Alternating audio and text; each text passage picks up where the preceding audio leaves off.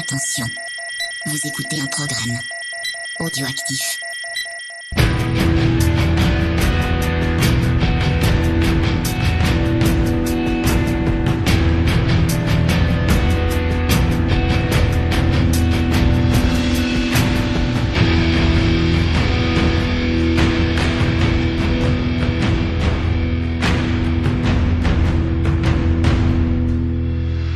Camarades bourrinos, bonsoir et bienvenue pour cette nouvelle émission de Scoring, la première émission de Scoring et première émission qu'on enregistre tout court de 2020. Ouais Ouais Mais alors donc, on est encore dans les temps, hein Bonne année, hein euh. Tout à fait. Et puis bonne la, santé surtout, hein Et puis euh, la santé. La santé, hein Mais pas des pieds. Euh, voilà, ça c'est fait. Ça et- c'est fait. Et on est un peu dans le ton parce que vous le savez, dans Scoring, on a pour l'habitude de d'abord passer les morceaux de musique, de pas vous dire ce que c'est, et ensuite seulement vous avez le nom de l'œuvre qui s'y rapporte. Eh bien, pour cette émission, il va falloir faire un sérieux effort d'imagination, bien fermer les yeux pendant qu'on passe les musiques parce que je vous garantis qu'elles vont être plutôt pas mal, c'est quand même Scoring. Par contre, après, quand on va balancer le nom des œuvres, ça va être une autre histoire, Creepers. Ah ouais, attention, ça tâche. Autant vous dire qu'on a réussi, et c'est pas évident parfois de vous ressortir le meilleur, mais alors le meilleur du pire. Mais alors vraiment du pire. On a saigné des yeux. Par contre, on va vous caresser les oreilles.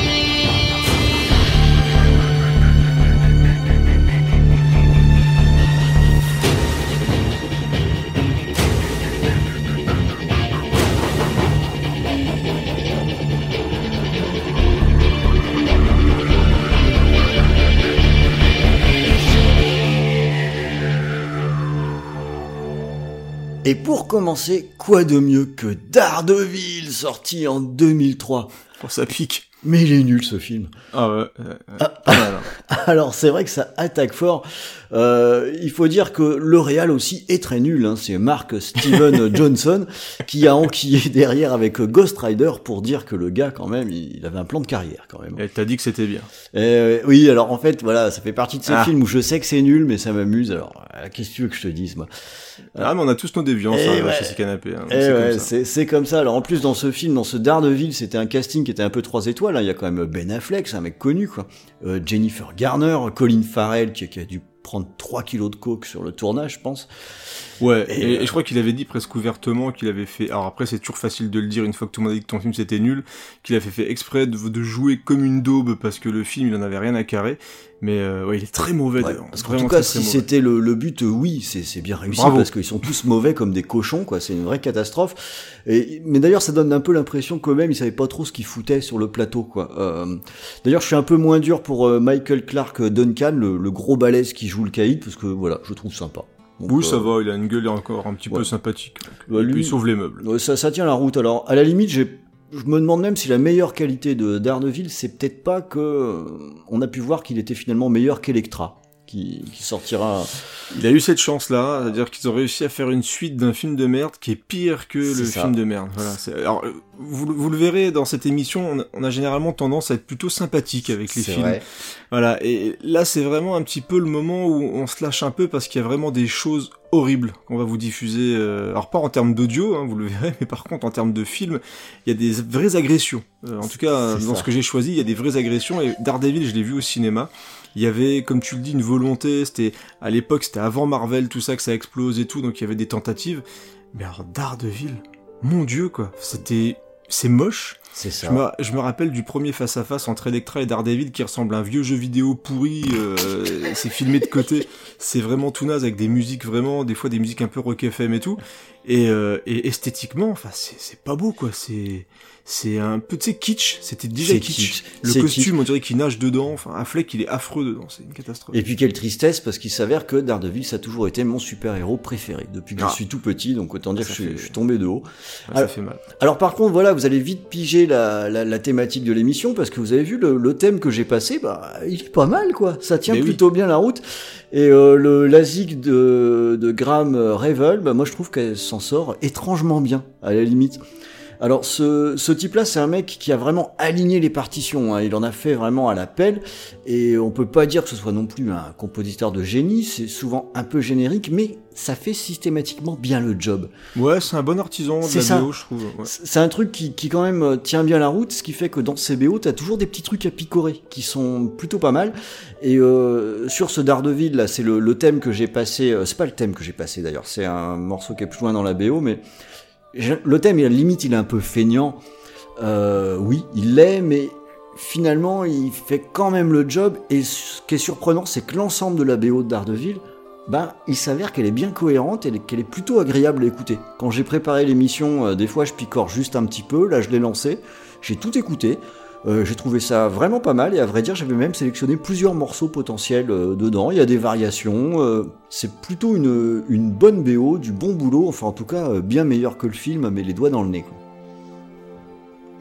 Allez, une fois n'est pas coutume, je redonne la main tout de suite à Creeper, c'est directement, on va aller faire un petit tour du côté des jeux vidéo avec une musique que j'ai trouvée très très cool.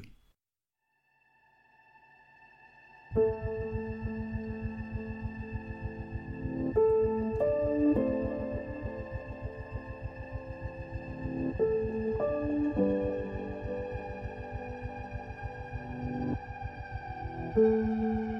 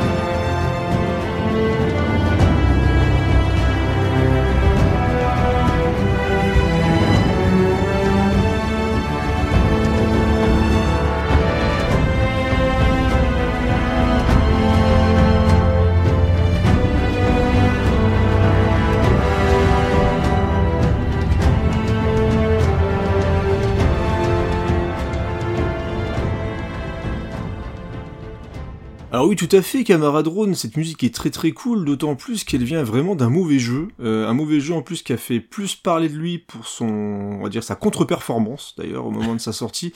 Euh, pourtant c'est Call of Duty. Et oui, aujourd'hui Ouais, ouais. nous parlons de Call of Duty Infinite Warfare, donc c'est celui où ils se sont dit allez on lâche les chiens, on va dans l'espace et tout, on fait des batailles spatiales, et ça a complètement euh, déconnecté du coup les joueurs de la série Call of Duty. C'était un petit peu le, le début de la fin pour, euh, pour la série Call of, même si elle est revenue en grande forme, je trouve, l'année Oui, dernière. ça, ouais.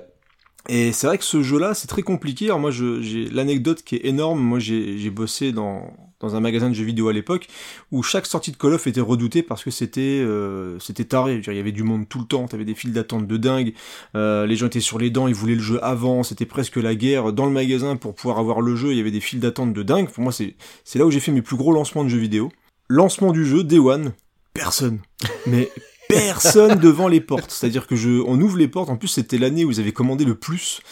Euh, et j'étais pas dans le rayon jeux vidéo à l'époque. Et ils avaient commandé comme des dingos. Genre, je sais pas moi, quasiment 1000 pièces par version. Enfin, c'était des, malades, quoi. Et euh, la porte s'ouvre et il y a trois pelés euh, qui achètent le jeu. Et là, on s'est dit, oulala, il, il se passe quelque chose. Et je, je crois qu'à l'annonce du jeu, au premier trailer, c'était l'un des trailers le, le, plus avec le plus de unlike, tu sais, sur YouTube. Ouais, et c'était vraiment catastrophique. Enfin, la com, ils ont fait ce qu'ils pouvaient. En même temps, le jeu est vraiment pas terrible du tout. Donc euh, voilà, c'était vraiment une, année très douloureuse pour Call of Duty qui avait du mal à se renouveler et qui allait un petit peu trop loin dans le n'importe quoi. Et euh, par contre, vraie découverte de la compositrice qui est Sarah Schachner. Et, je trouve vraiment et je l'ai découvert sur le tard du coup la BO parce que j'ai jamais osé jouer au jeu moi. Je m'en foutais euh, énormément. Euh, contrairement au Modern Warfare d'ailleurs sur lequel elle a bossé où elle a fait vraiment du bon boulot aussi. Et je trouve vraiment que la BO en général est vraiment de très très très grande qualité. C'est vraiment du bon boulot, c'est épique, c'est bien fait, c'est bien produit, et il y a vraiment une volonté de faire quelque chose de, grand spectacle, mais en, essayant d'apporter quelque chose de un petit peu, il y a un petit peu d'âme, tu vois, dans cette musique. Bah, c'est même euh, quand on entend que la musique, je n'ai pas joué au jeu non plus, mais en mm. entendant juste la musique, moi j'ai eu l'impression que le jeu il était euh, ample, quoi. C'est ça, exactement. Il y a, vraiment une volonté de faire quelque chose d'épique et de, et vraiment d'appuyer sur euh, l'action, l'émotion, etc. Donc ce qui n'était pas du tout le cas du jeu, qui était vraiment inodore, qui, fait, qui représentait rien. J'avais fait euh, quelques parties, parce que je dis que j'ai pas joué du tout au jeu, mais un peu comme tout le monde, au moment où tu reçois un Call of, moi à l'époque j'aimais bien jouer parce que ça me détendait un petit peu.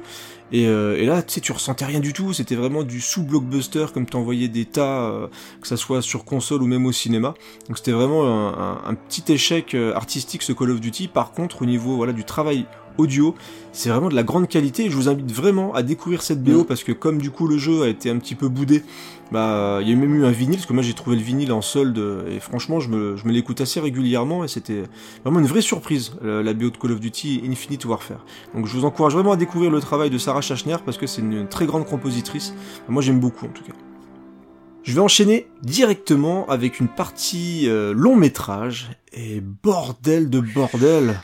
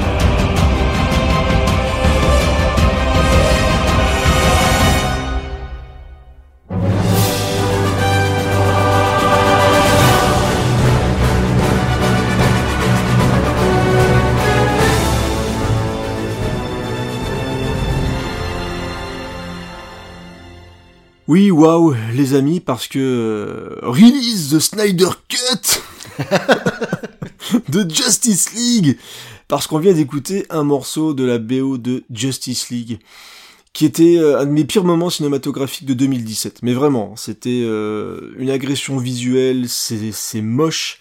Tout est fait en dépit du bon sens, en dépit du bon goût, surtout dans Justice League. Euh, vous connaissez tous, je pense, l'histoire. Euh, Snyder bosse sur le film. Rod me disait qu'il avait déjà lui détesté Batman vs Superman. Ouais. Euh, moi, j'avais pas détesté, même si il y a des gros problèmes dedans, je trouve, et qu'on était un petit peu atténués avec la version longue. Je trouve au moins qu'on reconnaissait le style de Snyder. Voilà, Snyder, on peut, un peu comme Michael Bay, aimer ou pas aimer, mais je trouve quand même que tu reconnais son style. Donc voilà, après au moins c'est un des avantages de Snyder, c'est qu'il a au moins une patte, il peut proposer quand même des choses, il sait iconiser je trouve les personnages, il sait les mettre en avant, voilà. moi il y a des choses que j'apprécie, que j'apprécie chez Snyder. Et le film a eu des problèmes parce que Snyder a dû partir pendant euh, le tournage. Déjà, la contre-performance du précédent film a fait que la Warner n'avait plus trop confiance en Snyder, qui avait un petit peu la main sur justement tout le travail de DC Comics au cinéma. Mm. Même s'ils ont voulu au départ faire un truc cohérent, là, le fait de balayer le mec et de dire on prend quelqu'un d'autre, on va copier Marvel, on va mettre de l'humour, du lol, du machin, du coup, bah, ils ont appelé euh, Joss Whedon. On dit écoute mon petit Yes Man, on a besoin de toi pour aller shooter des trucs parce que nous ça nous plaît pas. Et ça ressemble à rien. Mais quand je vous dis que ça ressemble à rien, vraiment, il y a des toute la partie de fin. On dirait un espèce de truc tourné en Roumanie avec un fond rouge, avec un espèce de avec des effets spéciaux dégueulasses qui surgissent du sol. C'est n'importe quoi. Alors rappelez-vous aussi de l'anecdote où ils ont rappelé. En même temps, les effets euh, spéciaux dégueulasses, c'est une marque de fabrique chez DC. Ouais. Oui, c'est vrai. C'est vrai que Wonder Woman, c'est particulièrement laid, quoi. Euh, et ils ont même rappelé Henry Calville pour retourner des scènes. Donc, je sais pas si vous vous rappelez, il avait une moustache pour euh, Mission Impossible. Du coup, bah, ils ont enlevé la moustache numériquement. Oh putain. Et ça se voit, quoi. Et ça se voit parce qu'il a une espèce de bouche improbable dans la plupart des scènes. Donc voilà, il y a plein, plein, plein de problèmes sur ce Justice League. Moi, je, le trouve indéfendable. Il y a quasiment rien qui fonctionne dans ce film-là. Et paradoxe dans le, morceau que j'ai choisi, qui est composé par Danny Elfman. Voilà, quand même, hein, Danny Elfman, vous connaissez. Il a quand même bossé justement sur euh, les musiques des Batman. Mm. Là où on voit que DC et Warner ne savaient pas où aller, c'est qu'on retrouve des musiques des thèmes. du Batman des années 80. C'est n'importe quoi. C'est-à-dire qu'ils se sont fait chier quand même à essayer de mettre une, identité musicale avec euh, Hans Zimmer sur les précédents films de, de Snyder, et là, bah, c'est au chiottes quoi. Si on préfère prendre. Tant qu'à faire, ils auraient dû carrément faire le bon vieux Batman non, mais des années 60. On en est presque là, quoi. À un moment, t'as la musique, je la trouve sympa parce que c'est la musique du, du, combat de fin qui est complètement nulle. Hein. Parce que je vais spoiler comme un porc parce que je suis un bâtard. Le, faut quand même savoir que du coup, le Justice League, donc c'est un rassemblement de super-héros. Il y a Batman, il y a Wonder Woman, il y a Superman et euh, il y a Aquaman et Flash, Flash. et puis un robot là. Mm. Et donc en fait tout le long du film, bah, Batman euh, et Superman, comme du coup dans le film précédent, bah, ils sont un peu engueulés, puis euh, il, a, dû sacrifier le petit Superman, mais ils le font revenir, mais bah, Superman il est vénère. Du coup bah, il est quasiment pas là du film, et à la fin ils se prennent une rousse par le grand méchant. T'as Superman qui vient, il botte le cul, ça dure deux minutes, et euh, tu dis mais pourquoi tu l'as pas fait avant? C'est... Donc t'as deux heures et demie de film où c'est n'importe quoi, enfin bref. Et donc cette musique là, moi quand c'est arrivé, je dis mais c'est pourquoi vous avez mis le thème de Batman des années 80 là-dedans à part pour caresser les fans dans le sens du poil, et je crois même qu'il y a euh, un moment la musique du Superman de l'époque. Je crois, hein. donc là, peut-être que mes souvenirs euh, partent un petit peu en live, mais en fait, cette musique, elle est bien. Je trouve que c'est une bonne musique d'action, et, le, dire globalement, la musique de Elfman, elle fonctionne bien sur le film. En tant que telle, elle est pas mal. Voilà, elle est pas mal du tout, mais elle montre quand même que c'est n'importe quoi. Voilà, c'est pour ça que je l'ai choisi aussi, parce que ça rappelle quand même que quand on fabrique un film maintenant en termes de blockbuster, c'est 25 costards cravates qui choisissent plutôt qu'un réalisateur, et au niveau cohérence, c'est nimp. Donc voilà, bonne musique, mais par contre au niveau du film, c'est n'importe quoi. Release the Snyder Cut, non, on s'en fout. C'est franchement, c'est voilà, arrêtez avec ça. Faut arrêter de rêver des bons films quand, vous, quand vous envoyez un mauvais quoi. C'est donc tant pis. Voilà, on passera à autre chose et puis voilà. Allez, on va s'amuser un petit peu parce que voilà saumon agile, voilà panda dodu.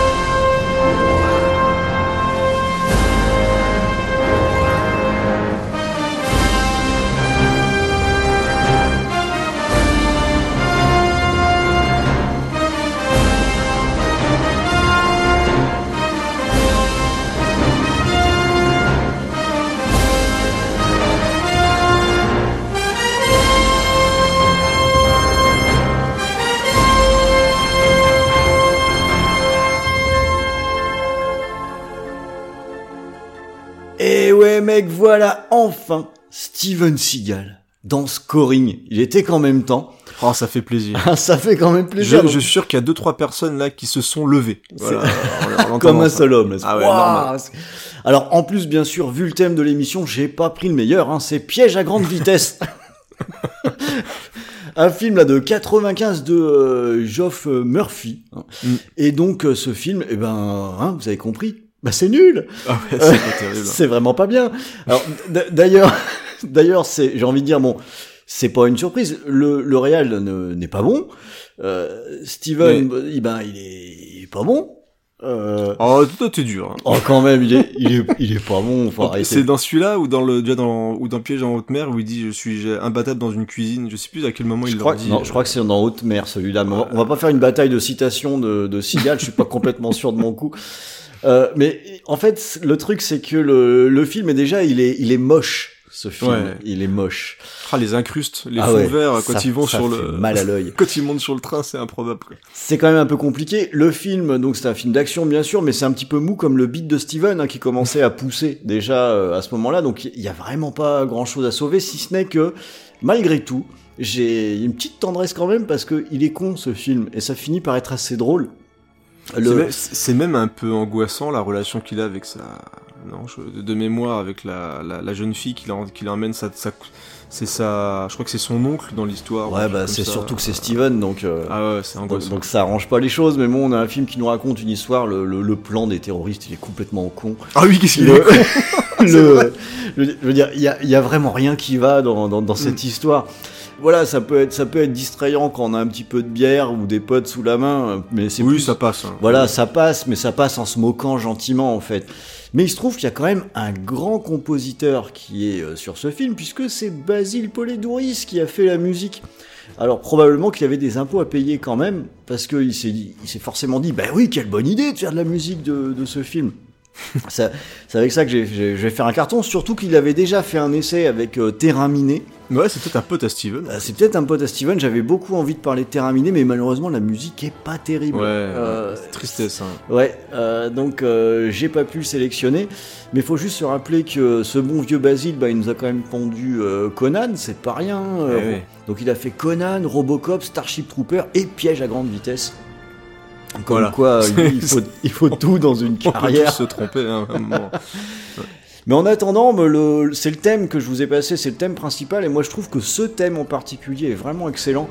Euh, si tu fermes les yeux et que t'écoutes juste le thème, franchement ça irait bien avec Iron Man, avec euh, n'importe quel super-héros, et c'est un peu ça qu'on lui demandait de faire avec le thème, donc c'est super épique. Ça donne même l'impression que, que Steven est en pleine forme et euh, voilà qu'il est chep et tout. Ben, on- C'est un peu un super héros, Steven. mais c'est un peu un super-héros, donc euh, c'est vraiment bien trouvé. Alors, je vais pas vous survendre le truc, hein, la BO dans son ensemble, elle est pas non plus incroyable. C'est surtout pour le thème que, que je voulais la passer, mais c'est déjà totalement anormal qu'un film pareil ait un thème qui fonctionne euh, aussi bien. Et puis Steven, quoi, dans Scoring, il fallait le mettre. Alors, Steven, c'est fait, check. Oh, dis donc, il y en a encore un gros, là, dont, dont je voudrais parler, là. Hop, c'est parti.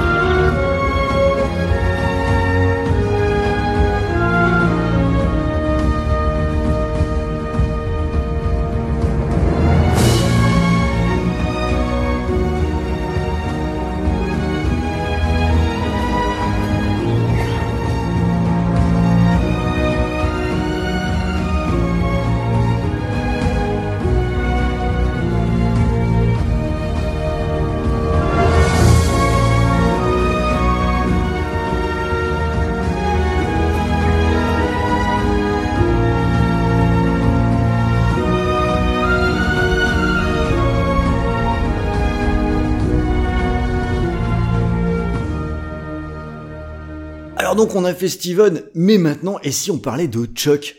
Putain, t'as belle brochette. Un Chuck Norris, ouais, comme ça c'est la totale, avec euh, la musique du début de Forest Warrior, un charmant film sorti en 96. Charmant. Alors, en plus, ça, il, il s'avère que j'ai le DVD de ce film. Me demandez pas pourquoi. On fait tous des trucs dans la vie. Il y en a, il y en a des fois. hein, il on, a ré- déjà t- on a tous été bourrés. Hein. C'est ça, il se réveille la gueule de bois avec un tatouage. Bah moi j'avais un DVD de Forest Warrior. Voilà, c'est comme ça. Euh, et j'ai même un petit peu de mal à beaucoup en parler parce que j'avoue, je me suis endormi comme une vieille larve quand j'ai voulu le- chiant, regarder. c'est pas bien. Qu'est-ce que chiant, c'est ouais. Alors euh, au global, ça raconte hein, l'histoire de, de, de Chuck. On je connais pas son vrai nom dans le film. euh, qui il peut se transformer alors en ours, en loup, en aigle, et il va défendre la forêt euh, bah, en faisant un peu du kung-fu, en bottant des culs et euh, contre des promoteurs immobiliers. Et je me rappelle juste d'une scène où il stoppe une tronçonneuse avec les Ah mains. bah oui, tout le monde Ah. s'en rappelle de ça. Voilà. Elle, est- elle est magnifique. hein. Donc, euh, et il est habillé avec des jolis trucs, avec des petites franges. Là, enfin, il est un petit peu indien. On dit- Je sais pas s'il est indien, mais enfin, il est copain avec euh, avec les- l'esprit de la forêt, on va dire. Donc, le truc, c'est vraiment un peu, c'est un conte pour enfants écologique en fait, mais avec un peu du kung-fu et des coups de pied dans la gueule. Là, ce qui règle les problèmes écologiques comme Steven, c'est-à-dire qu'il fait tout péter et il C'est casse ça. des gueules. Quoi. C'est ça, mais ce que bon, c'est une méthode qu'on vaut une autre, hein, après tout. Oui, bien sûr. euh, Pourquoi pas. Euh, donc euh, autant dire que le, le film est particulièrement euh, mauvais. Évidemment, euh, Chuck Norris qui se transforme en, en aigle, bon. Ça vend du rêve. quoi. Voilà. On est quand même les seuls ça- déviants où tu dis Ah. ça, tu dis ouais, ça a l'air cool. En, en plus, faut pas mentir, hein, on voit pas, il y a pas un morphing comme dans Manimal ou un truc comme ça, des effets spéciaux de dingue. Ah non, on voit un aigle dans le ciel et deux secondes après, il y a Chuck qui est, su- qui est au sol, normal, et qui donne des coups de pied. Donc, euh, Et ça, c'est beau. Et ça, c'est ça, c'est quand même pas mal. Et alors là, il y a une espèce de surprise quand on lance le, le DVD. Bah, je trouve que le thème de début du film, il est plutôt pas mal, ce qui, est- ce qui était assez inattendu. Alors d'ailleurs, euh, quand on regarde le film, on s'en rend pas forcément compte, mais si je l'apprécie, c'est peut-être parce que, comme je disais, je me suis endormi en regardant le film, et en fait, la musique, elle berce un petit peu. Elle est plutôt jolie. On entend même un petit peu des, des piaillements d'oiseaux euh, Oh. pen- pendant la musique. Ça, c'est chouette. Donc c'est plutôt, c'est plutôt joli, c'est plutôt doux, euh, ce qui contraste un peu avec les coups de pied dans la gueule. Et euh, voilà, alors j'ai réussi à sortir que ça hein, du film. J'ai déjà eu assez C'est- de mal à C'est trouver. déjà bien. Et euh, mais j'avais vraiment envie de frimer en me disant euh, j'ai pu passer une musique d'un film de Chuck dans, dans Scoring et je suis pas mécontent de mon coup. Bravo. Je redonne la main à Creepers et on retourne tout de suite dans les jeux vidéo avec le grand copain de Creepers, le petit hérisson bleu.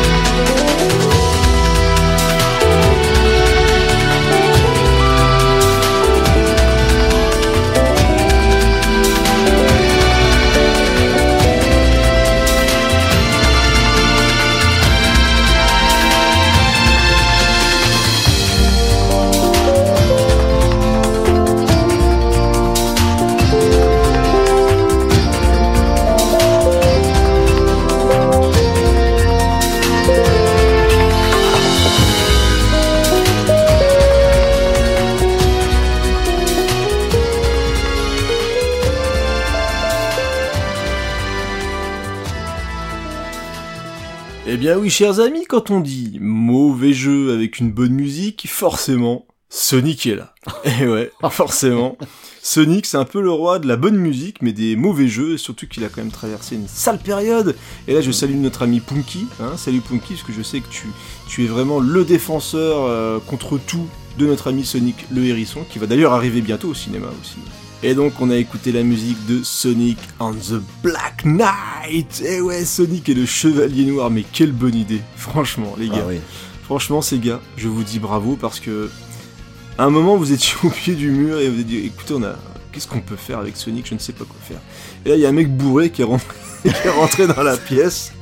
Il était ivre mort et il s'est allongé sur la table et il dit Eh, et pourquoi pas euh, Chevalier de la table ronde là, il, il a vomi. Voilà. Il Et, a euh, il a vomi. Il a, il a vomi. il a vomi. Et, euh, et du coup, bah, ils ont validé. Mm. Voilà, parce qu'ils étaient sûrement tous ivres aussi, ou je ne sais pas. Il ou voulait peut-être même, au début, il voulait peut-être même pas dire Night. Il dit Voilà. euh, Sonic on the Black. Et les mecs ils ont dit, il a, il a dit quoi Bon, Night peut-être. Knight, bon, ouais, c'est- c'est, c'est, c'est- En fait, ils voulaient avec Michael Knight, en fait, de K2000. ça n'avait rien à voir. ça, ça aurait été parce que comme ça va vite la K2000, ils se sont dit voilà un crossover avec K2000 ça aurait été top. Mais non, ils ont choisi une légende arthurienne. Alors bon, ils- pourquoi pas C'est original. Au moins ça a le mérite d'être original. Et ils se sont dit putain c'est quand même génial. Sonic c'est le plus rapide donc on va le faire combattre et s'arrêter toutes les 3 secondes.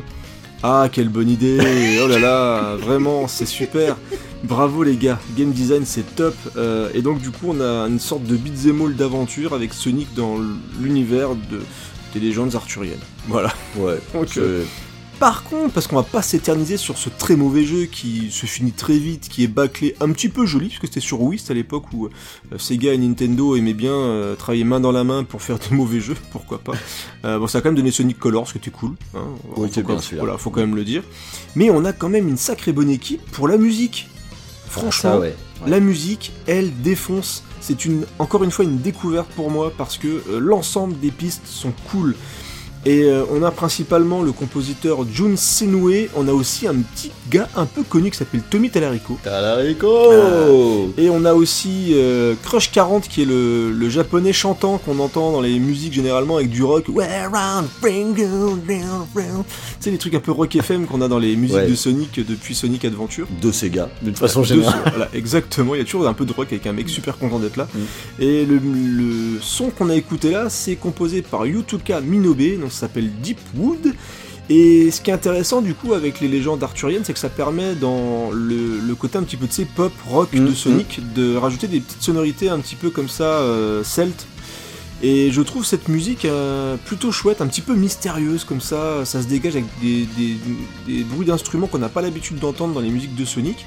Donc il y a, il y a bien sûr du rock qui tâche, hein, comme d'hab dans les musiques de, Sonic le minimum. Et donc j'adore le réécouter ré- régulièrement en ce moment, du coup, le- les musiques de Sonic. Et donc je vous invite, en plus c'est disponible sur Spotify, donc il y a pas mal de morceaux à l'intérieur de la BO. Donc on a des morceaux qui sont faits en, collaboration entre euh, Jun Senue et Tommy Talarico, des musiques uniquement faites par Tommy Talarico, etc. Et donc on a bien sûr le thème de Sonic qui, avec le petit euh, Crush 40 qui chante de manière super joyeuse.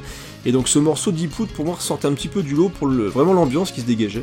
J'aime bien la variété quand même de l'ensemble de, de la musique. euh, Très je, cool. je trouve que c'est très chouette. Comme tu l'as dit, hein, sur les Sonic, il y a beaucoup de bonnes OST. Ouais. Ouais, et celui-là en particulier, euh, très bonne idée d'avoir autant de personnes qui ont participé parce que finalement, même si c'est Sonic chez les, bah, chez les chevaliers, quoi, le, euh, l'air de rien, il y a suffisamment de variété pour que ça s'écoute euh, tout seul. Le truc, Bah, euh, limite, il y a- tu te demandes de presque, très euh, réussis. Hein. Tu te demandes presque s'ils choisissent pas les univers juste pour faire de la musique au final. Ouais, c'est possible. Et, et ce qui est vraiment top avec cette, euh, avec cette BO, c'est qu'il y a plein de gens qui bossent dessus, mais ça permet vraiment d'avoir quelque chose de, de grande qualité, de très varié. Mm. Et, et ça entache pas le- la cohérence de l'ensemble, je trouve. Donc c'est du très bon travail qui a été fait sur Sonic and the Black Knight. Donc au moins, voilà, on vous sort le meilleur, du pire, comme on vous l'a dit. Mais donc jetez-vous si vous aimez les musiques de jeux vidéo ou la musique en général sur la BO, parce que franchement c'est très cool.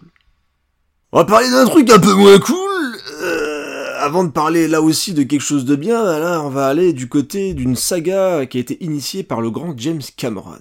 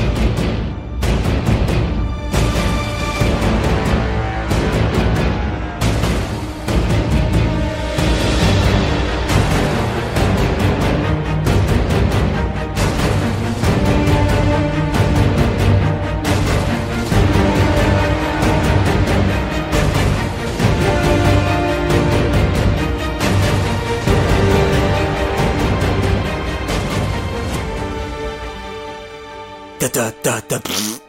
ta ta ta ta pff. Ah, Terminator is back again. Mais cette fois ça va être cool, blablabla, blablabla, blablabla. On nous Ah, avait dit, on nous avait dit, on reprend la saga, ça va aller bien, et tout, il y a Schwarzenegger qui revient, donc forcément ça va être trop chouette. Et puis, et puis, euh, et puis la super saucisse, c'est elle va au cinéma, le film il est mort, et, et puis il est vénère, quoi. super saucisse, elle est un peu vénère parce qu'on se fout de notre gueule, quoi. Parce qu'on se fout de notre gueule, Terminator Genesis 2015, mais mon dieu, mon dieu C'est compliqué. en plus, on, on est un peu encore dans, on va dire, le l'euphorie, même pas parce que ça fait un bide, du, de Dark Fate, que moi j'ai bien aimé, on a fait un, un live là-dessus. Mais Terminator Genesis, mon dieu, qu'est-ce que c'était nul, quoi Aïe, aïe, aïe. Et pour vous faire plaisir, parce que des fois les gens disent, ouais, euh, c'est pas si nul, euh... eh oui, c'est de toi que je parle, Yetcha, Ouais, ouais. salaud. Parce que quand tu dis les gens, c'est Euh, le genre.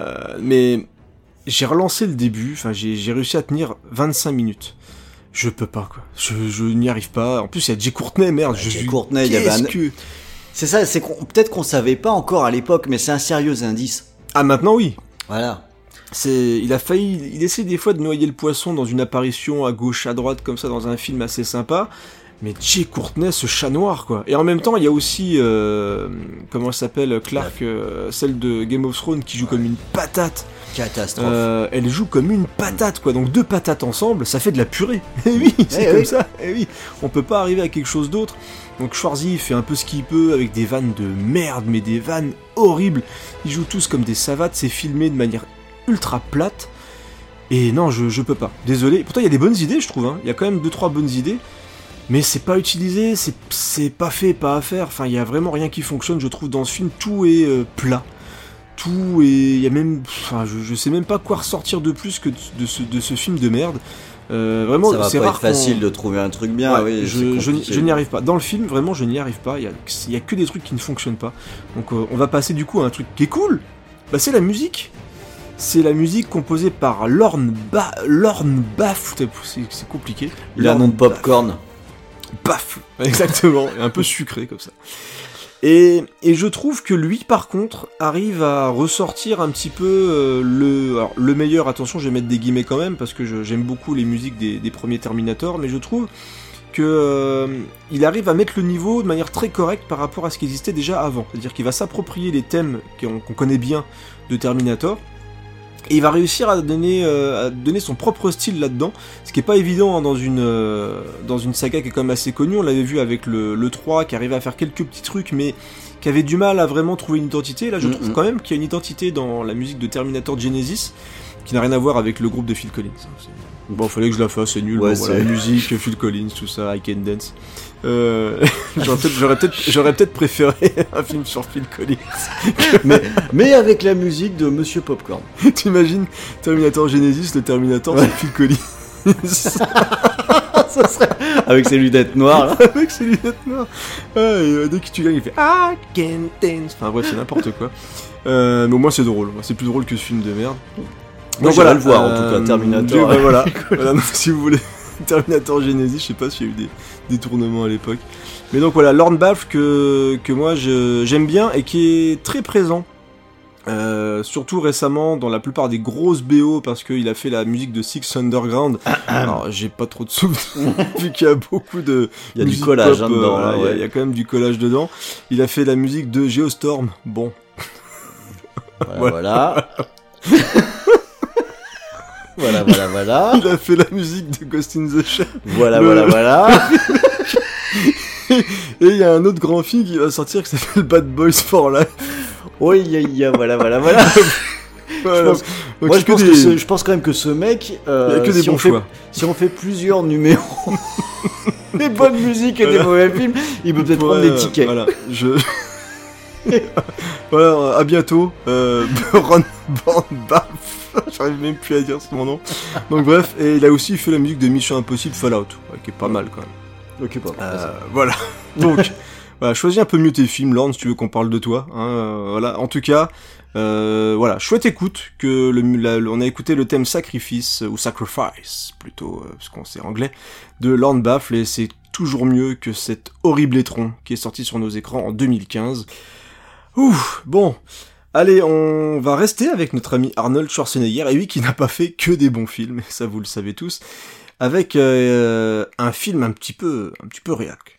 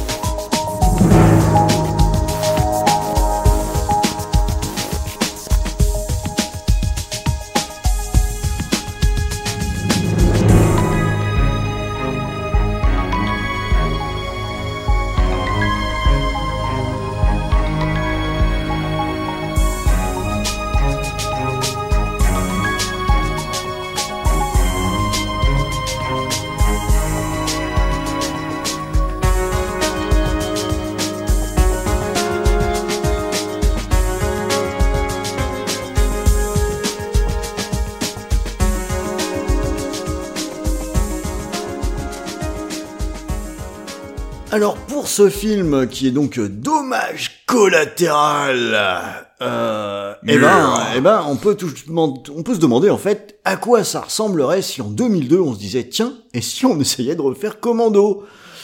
Eh Eh ben, pas commando quoi. eh ben, ça donne quoi? Ça donne un truc raté, qui est daté, ça donne dommage collatéral, avec Schwarzy qui fait un peu semblant de pas avoir vieilli, mais en fait si, ça se voit mon ami.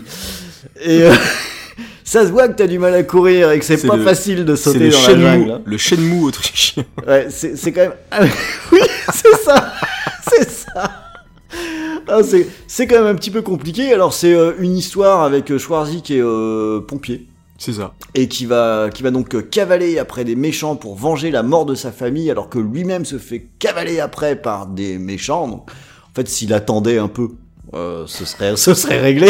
Pas besoin de voyager, mec. Hein, ça pourrait aller. Donc, il va dans un pays, évidemment, en, en Amérique du Sud, parce que c'est quand même des salauds, ceux-là. Et, euh, et il résout euh, tout ça avec, euh, avec euh, une, une bonne vieille méthode à base d'explosion et de... de bon, oh, voilà, Il est pompier, on le rappelle. Ouais, il est, il est pompier, mais, mais il gère pas mal quand même, sur pas mal d'aspects. Et, et bon, et t'as déjà vu ça mille fois, et c'est mou. Et je- en regardant le film, je me suis fait la réflexion à un moment donné. Je crois que Steven Seagal aurait pu jouer dans ce film. Il a refusé, même lui il a C'est refusé. ça. C'est vraiment, mais tellement pas intéressant. Alors, par contre, il y a une volonté dans le film bah, de se la jouer années 80, quoi, pour justement rappeler peut-être un peu euh, Commando. Alors, ça ne marche pas du tout, si ce n'est que ça donne envie de revoir Commando. Ce toujours, Ah, ouais, euh, ça c'est toujours une bonne nouvelle. voilà, ça Euh, c'est toujours euh, ça de prix quand même. Alors il faut quand même se rappeler hein, que déjà il y avait un problème avec le Real, hein, c'est Andrew Davis qui euh, globalement bah c'est un mauvais quoi. C'est Euh, c'est que je crois que alors son, son fait d'arme hein, c'est d'avoir fait euh, le fugitif qui a, Ouais, qui a ouais. plutôt bien marché puis que pas que pas dégueu ça va. Oui, ça va. Et sinon ses autres films les, les plus connus et réputés c'est Nico et Piège en haute mer donc C'est vrai que c'est ouais, c'est vrai qu'Andrew Davis, euh, ouais, c'est c'est compliqué finalement. Voilà, ouais, c'est quand même pas glorieux, quoi. Donc, euh, on lui a filé des tas de patates pour euh, qu'il fasse dommage collatéral. Bah, écoute, il aurait mieux fait de les planter, ces En, patates. en plus, le, le- pas mal. en plus, il avait, il était, il avait failli sortir à l'époque du, du 11 septembre, donc il l'avait repoussé, attentat, tout ça, parce que du coup, il y a une scène d'attentat dans un bâtiment. Bah, c'est comme ça que les- la famille d'Arnold meurt. Elle Donc il y avait eu, voilà, elle explose, etc. Enfin, ça avait fait un tout petit peu parler à cause de ça. Donc, euh, Alors, vous avez compris le principe, comme d'hab, il y a quand même un truc sur lequel je suis beaucoup plus gentil, c'est sur la BO. euh, de Grime Rival, bah oui, encore lui. hein. Encore lui C'est pas exprès, mais... euh, escroc. Et lui, il réussit, je trouve, à plutôt ben, bien s'en sortir. Contrairement au film, je trouve qu'il a bien chopé le coup de, des musiques, des, films d'action des années euh, fin 80, début 90. Il a gardé un aspect un petit peu, un petit peu fun dans, dans la musique et sa bande son, elle est vraiment efficace et sur euh, la totalité de l'album. C'est euh, dynamique, c'est varié. Il y, a des- il y a des chouettes ambiances quand on écoute que la BO, on se dit que le film est peut-être pas mal. Mais donc bravo Monsieur Revel, ben, finalement ça fait déjà deux fois hein, que ça vaut le coup. Euh, comme quoi, hein, même sur, euh, sur du fumier peut pousser une rose. Oh, c'est mignon. Ouais, Oh, monsieur joli. le poète, ouais. Ouais, c'est vrai, je suis un peu euh, sur dommage, poète sur dommage collatéral. C'est pas donné à tout le monde. C'est pas facile. Hein. Allez, on va laisser Schwarzy se reposer un petit peu. hein, Il en a bien besoin après ses courses euh, dans, dans- dans la jungle. Euh, et c'est à mon tour d'aller faire un petit tour du côté des, des jeux vidéo au moment du petit déjeuner.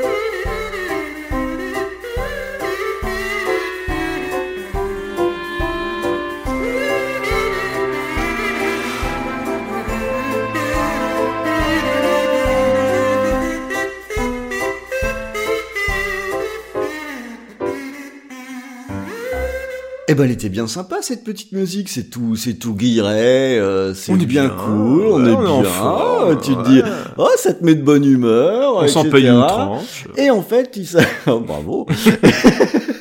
Et en fait, il s'avère qu'on parle du jeu qui s'appelle I Am Bread, qui est sorti en 2015.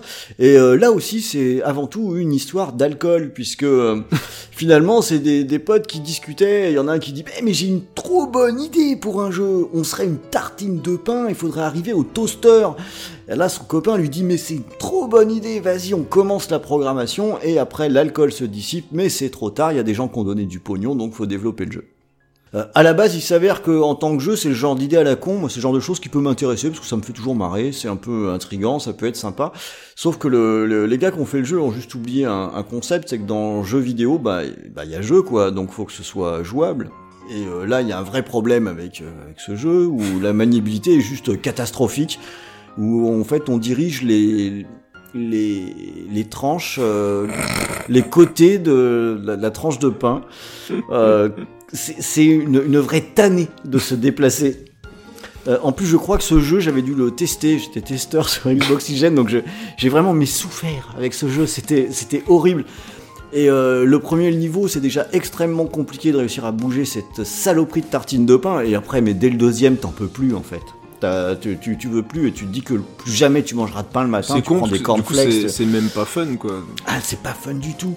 C'est pas fun du tout. Et c'est là où c'est un ratage assez exceptionnel. C'est qu'il y a un côté, euh, on va faire un truc délire, euh, on contrôle une tartine de pain, euh, euh, on met des tas de trucs rigolos. Il y a, il y a- il y a des niveaux où c'est, il n'y a pas de gravité, alors le pain flotte dans l'air et tout. Enfin, c'est. C'est un truc, euh, on peut croire que c'est fait sous LSD, mais c'est fait n'importe comment, ce qui fait qu'à la fin, bah, c'est juste euh, chiant. Ouais, c'est un Et- pur truc de youtubeur, en fait. C'est ça, c'est pas du tout intéressant. Et euh, je l'ai pris quand même parce que par contre, je trouve que les musiques euh, sont très cool. Alors ce qui est très bien, c'est qu'en plus on peut, on peut les écouter sans jouer au jeu. Et ça c'est une bonne nouvelle. Euh, parce que le, elles sont toutes très cool, alors que quand on joue, c'est vraiment compliqué de franchir le premier niveau. Normalement, on arrête tout de suite. Euh, là, j'ai passé celle du tout début, euh, celle qui, passe pendant que je parle, c'est le, niveau suivant. Et euh, doit y en avoir, il y a 4 ou 5 morceaux, mais eux, je trouve qu'ils ont gardé cet aspect justement, bah, qui donne envie, qui a l'air plutôt cool, qui a l'air plutôt enjoué. Euh, ça a l'air euh, très sympa. Alors euh, finalement c'est peut-être le genre de musique qu'il faut garder dans un coin et les passer quand on fait autre chose de vraiment très sympa pour, euh, pour l'accompagner parce que c'est gâché avec, euh, avec un jeu comme ça. Donc euh, euh, je, je sais qu'il y en a qui disent euh, dès qu'il se passe un truc on dit euh, ouais je suis ceci, je suis cela, bah moi je suis pas Bread, hein. pas, pas du tout. Bread, t'es grillé. Judge Bread. Josh Bread.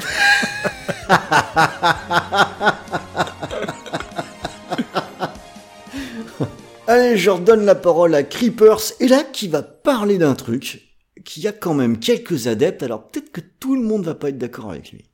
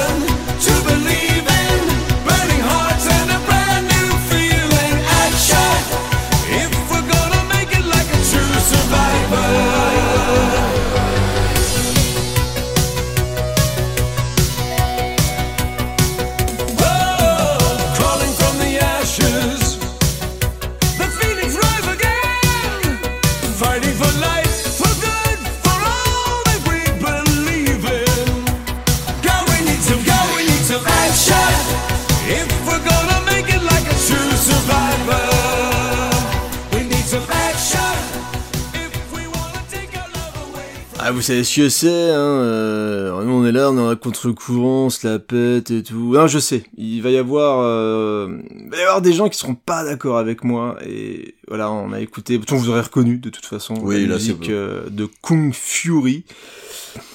Bah ouais, j'aime pas Kung Fury. Kung Fury, je trouve que le clip de Mitch Murder et de David Hasselhoff suffisait. C'est ça. Ça dure 3 minutes. La musique est bien, mais vraiment j'aime beaucoup ce qu'a fait euh, Mitch Murder et le, décalage avec David Hasselhoff. Voilà, moi j'aime beaucoup, je suis fan, ça marche très bien. Par contre, ça dure 30 minutes les, mecs. Donc euh, 30 minutes d'auto-masturbation, euh, regarder euh, mes références, euh, mes trucs, etc. Euh, moi, fr- franchement, vous allez peut-être me détester, tout ça. En plus, il y a la suite qui va arriver. Il y a Schwarzy dedans, Michael Fassbender. euh, voilà, quelle mauvaise idée. Euh, Manquerait plus que Jay Courtney. mais, mais je sais pas comment vous expliquer. En fait, pour moi, c'est tout ce qui ne va pas dans l'utilisation de la pop culture.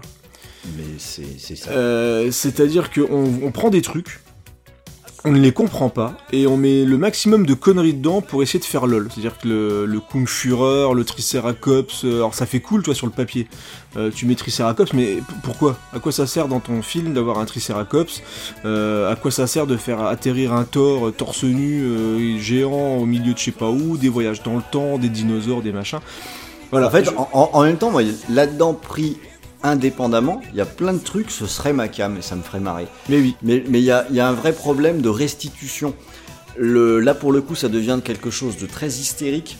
Euh, si on veut faire euh, référence à une certaine époque et à un certain type de culture, non, ce n'était pas hystérique comme ça. Le, le, le traitement, c'était pas ça, et moi, ça m'a fatigué. Oui, c'est fatigant. Ça m'a beaucoup amusé au tout début, et puis au fur et à mesure, oup, oup, oup, ça a descendu. Ouais, c'est ça. Un peu comme, en fait, le clip suffit. Ouais, c'est rigolo. Mm. Voilà, c'est rigolo. Le mec s'est amusé. Il a pris des codes, euh, les bornes d'arcade, les trucs. Voilà, tu, sais, c'est clin d'œil sur. En fait, c'est, pour moi, c'est l'anti Ready Player One. C'est-à-dire que euh, c'est tout ce qu'on a reproché à Ready Player One, alors que lui dénonçait. En fait, il dénonce ça. C'est-à-dire, c'est le traitement de la pop culture, euh, un peu à la Stranger Things. Alors, désolé, hein, ça fait deux choses que vous aimez beaucoup, sûrement. Et, Ouais, Et tu voilà. mélanges beaucoup de choses. mais tu vois, je trouve que c'est, euh, vraiment le, clin d'œil sur clin d'œil. C'est ce qui fait que ces trucs-là arrivent à être, je trouve, euh, financés très rapidement. Parce qu'on vend euh, de de la pop culture, de la pop culture, de la pop culture. Sauf que je trouve que ça n'apporte rien. C'est que du recyclage et c'est du mauvais recyclage, je trouve. Et, euh, et j'ai du mal, je pense vraiment que ce mec-là, quand on va le voir débarquer, alors je peux peut-être me tromper, hein, attention, hein, euh, et tant mieux si je suis surpris, je pense que quand il va tomber avec un long métrage, en plus il joue comme une patate, et il- les rôles principaux, il joue très mal, je trouve qu'il a aucun charisme. Ouais, c'est donc, ça, euh, ça c'est un problème aussi. Voilà, il y, a- il y a quand même pas mal de soucis. Mais sorti de ça, la BO en général est très bonne. Euh, et je trouve que des gens comme Mitch Murder, comme. Euh, mince, comment il s'appelle, Carpenter Brut, etc., justement, ont bien capté, euh, eux, l'essence euh, musicale ou les sonorités un petit peu de cette époque-là. Mais eux, par contre, ils arrivent à faire leur propre musique. Et ils ont leur Mm. propre identité. Ce qui n'est pas du tout le cas de Kung Fury. Il a tout fait tout seul, donc respect, hein, voilà, tout ça, il n'y a, aucun souci là-dessus. Mais je, je trouve ça assez vain, donc euh, sorti du truc, je. Voilà, je trouve que ça mérite pas autant de bordel. Mais donc la musique j'aime bien, donc il fallait en parler, donc ça, ça tombe plutôt bien. Je me serais peut-être fait des ennemis, je vous fais un grand coucou. Vous savez que je vous aime de toute façon. Allez, je garde la parole avec peut-être l'un des films qui m'a le plus énervé en salle. J'enchaîne, hein, parce qu'il y en a beaucoup. Ouais. Mais on monte en pression. Euh, Donc on va écouter ça tout de suite.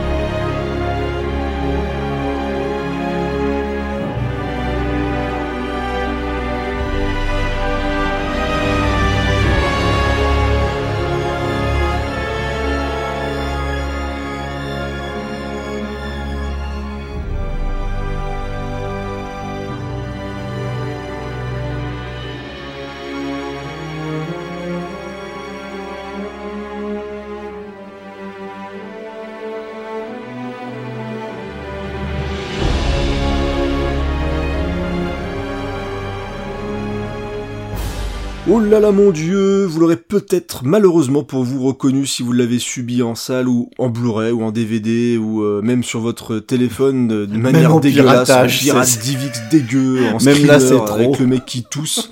Euh, c'est la musique d'Alien vs Predators Requiem.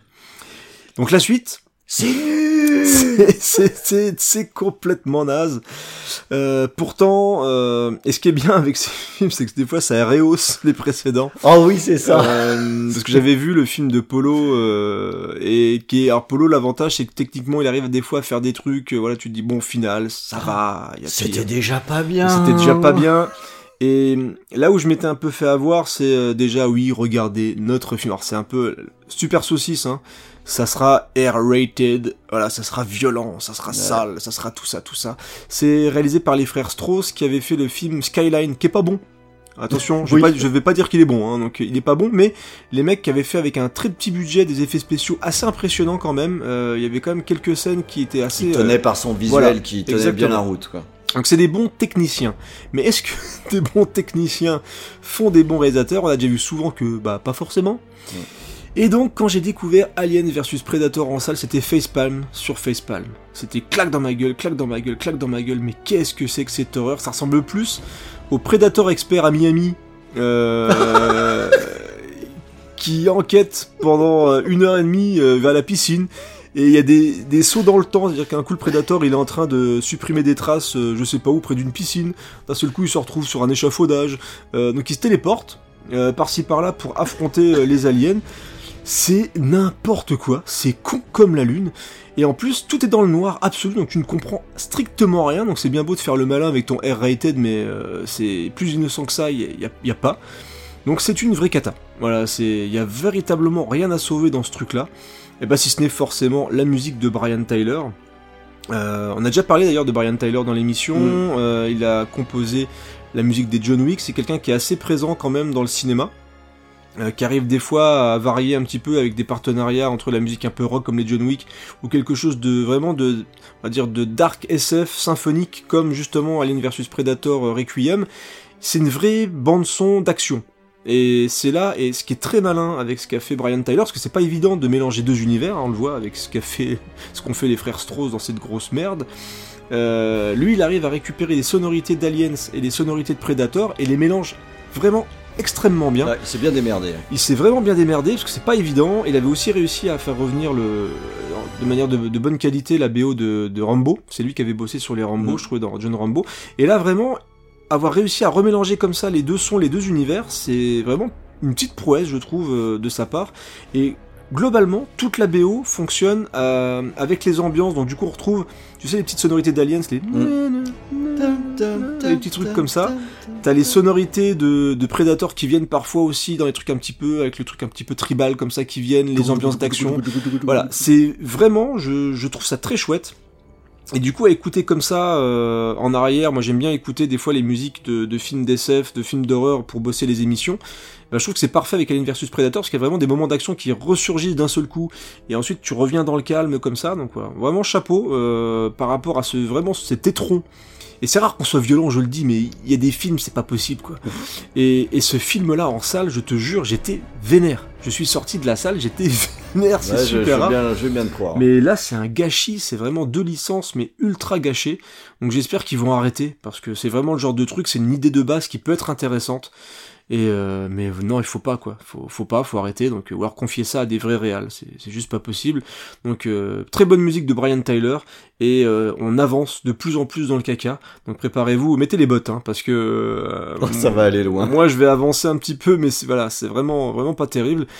Mais on va continuer avec Ron cette fois, et on va parler série.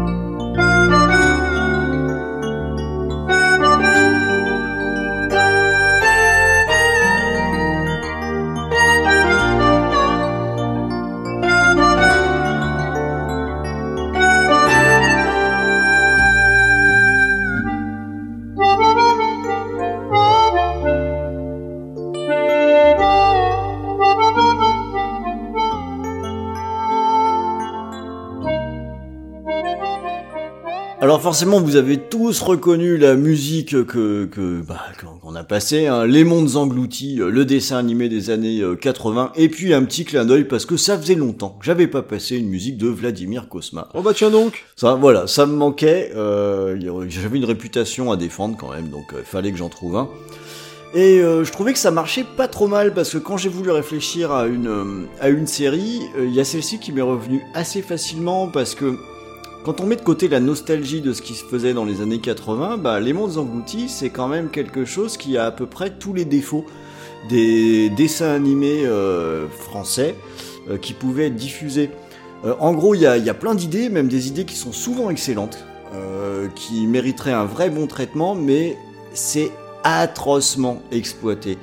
Le design est super cheap, l'animation est catastrophique, l'ensemble est tout de même très moche, et surtout le rythme est catastrophique. Ça fait deux fois que je dis catastrophique, mais je le redis une troisième, catastrophique.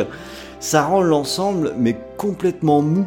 Alors si vous avez un souvenir comme ça de quand vous étiez enfant et que vous pensez que c'était bien, tentez juste pour voir. de relancer un gardez-le, épisode. gardez-le vraiment. Ouais non, ou gardez-le. Des fois, Ouais, il faut garder les bons souvenirs. voilà, hein, il, ouais. il faut, il faut, il faut le garder, il faut le garder, mais, mais, vraiment en fait, parce que, quand on réessaye, euh, moi je l'ai fait parce que je me suis dit peut-être que je pourrais montrer ça à mes gauches, je sais pas, regardons ce qui passait, mais en fait, au bout de 3 minutes, t'as l'impression qu'il s'en est déjà écoulé 17, quoi. La théorie de la relativité, elle est vraiment mise à rude épreuve. C'est pas bien. Mais heureusement, il y a les musiques. Et là, je suis un petit peu un salaud parce qu'en vous ayant passé cette musique, je sais que tous ceux qui connaissent le dessin animé l'ont dans la tête. Encore, je suis pas trop salaud parce que j'ai pas passé le morceau où il y avait les gamins qui chantaient. Là, je sais plus comment il s'appelait, mais c'était un groupe de gosses. Donc c'est pas la version chantée que je vous ai mis. Euh, donc déjà, vous, pourriez me remercier pour ça. C'est comme dans votre tête. Ah. mais c'est quand même dans votre tête. Et, euh, et voilà, donc euh, c'est pas très sympa de ma part, mais la musique elle est plutôt cool parce que une musique d'une série pas terrible qui reste dans la tête et qui franchit les époques et euh, à travers les, les- les années, enfin même les décennies maintenant, c'est que quelque part elle est pas dégueu, mais je crois que je l'ai déjà dit dans une autre émission, Vladimir Kosma c'est quand même un, sacré bonhomme et que tout ce qu'il fait c'est vachement bien. Allez, je vais continuer avec un autre film. On parlait de film de merde, et ben ce sera jamais autant approprié que pour celui qui va arriver maintenant.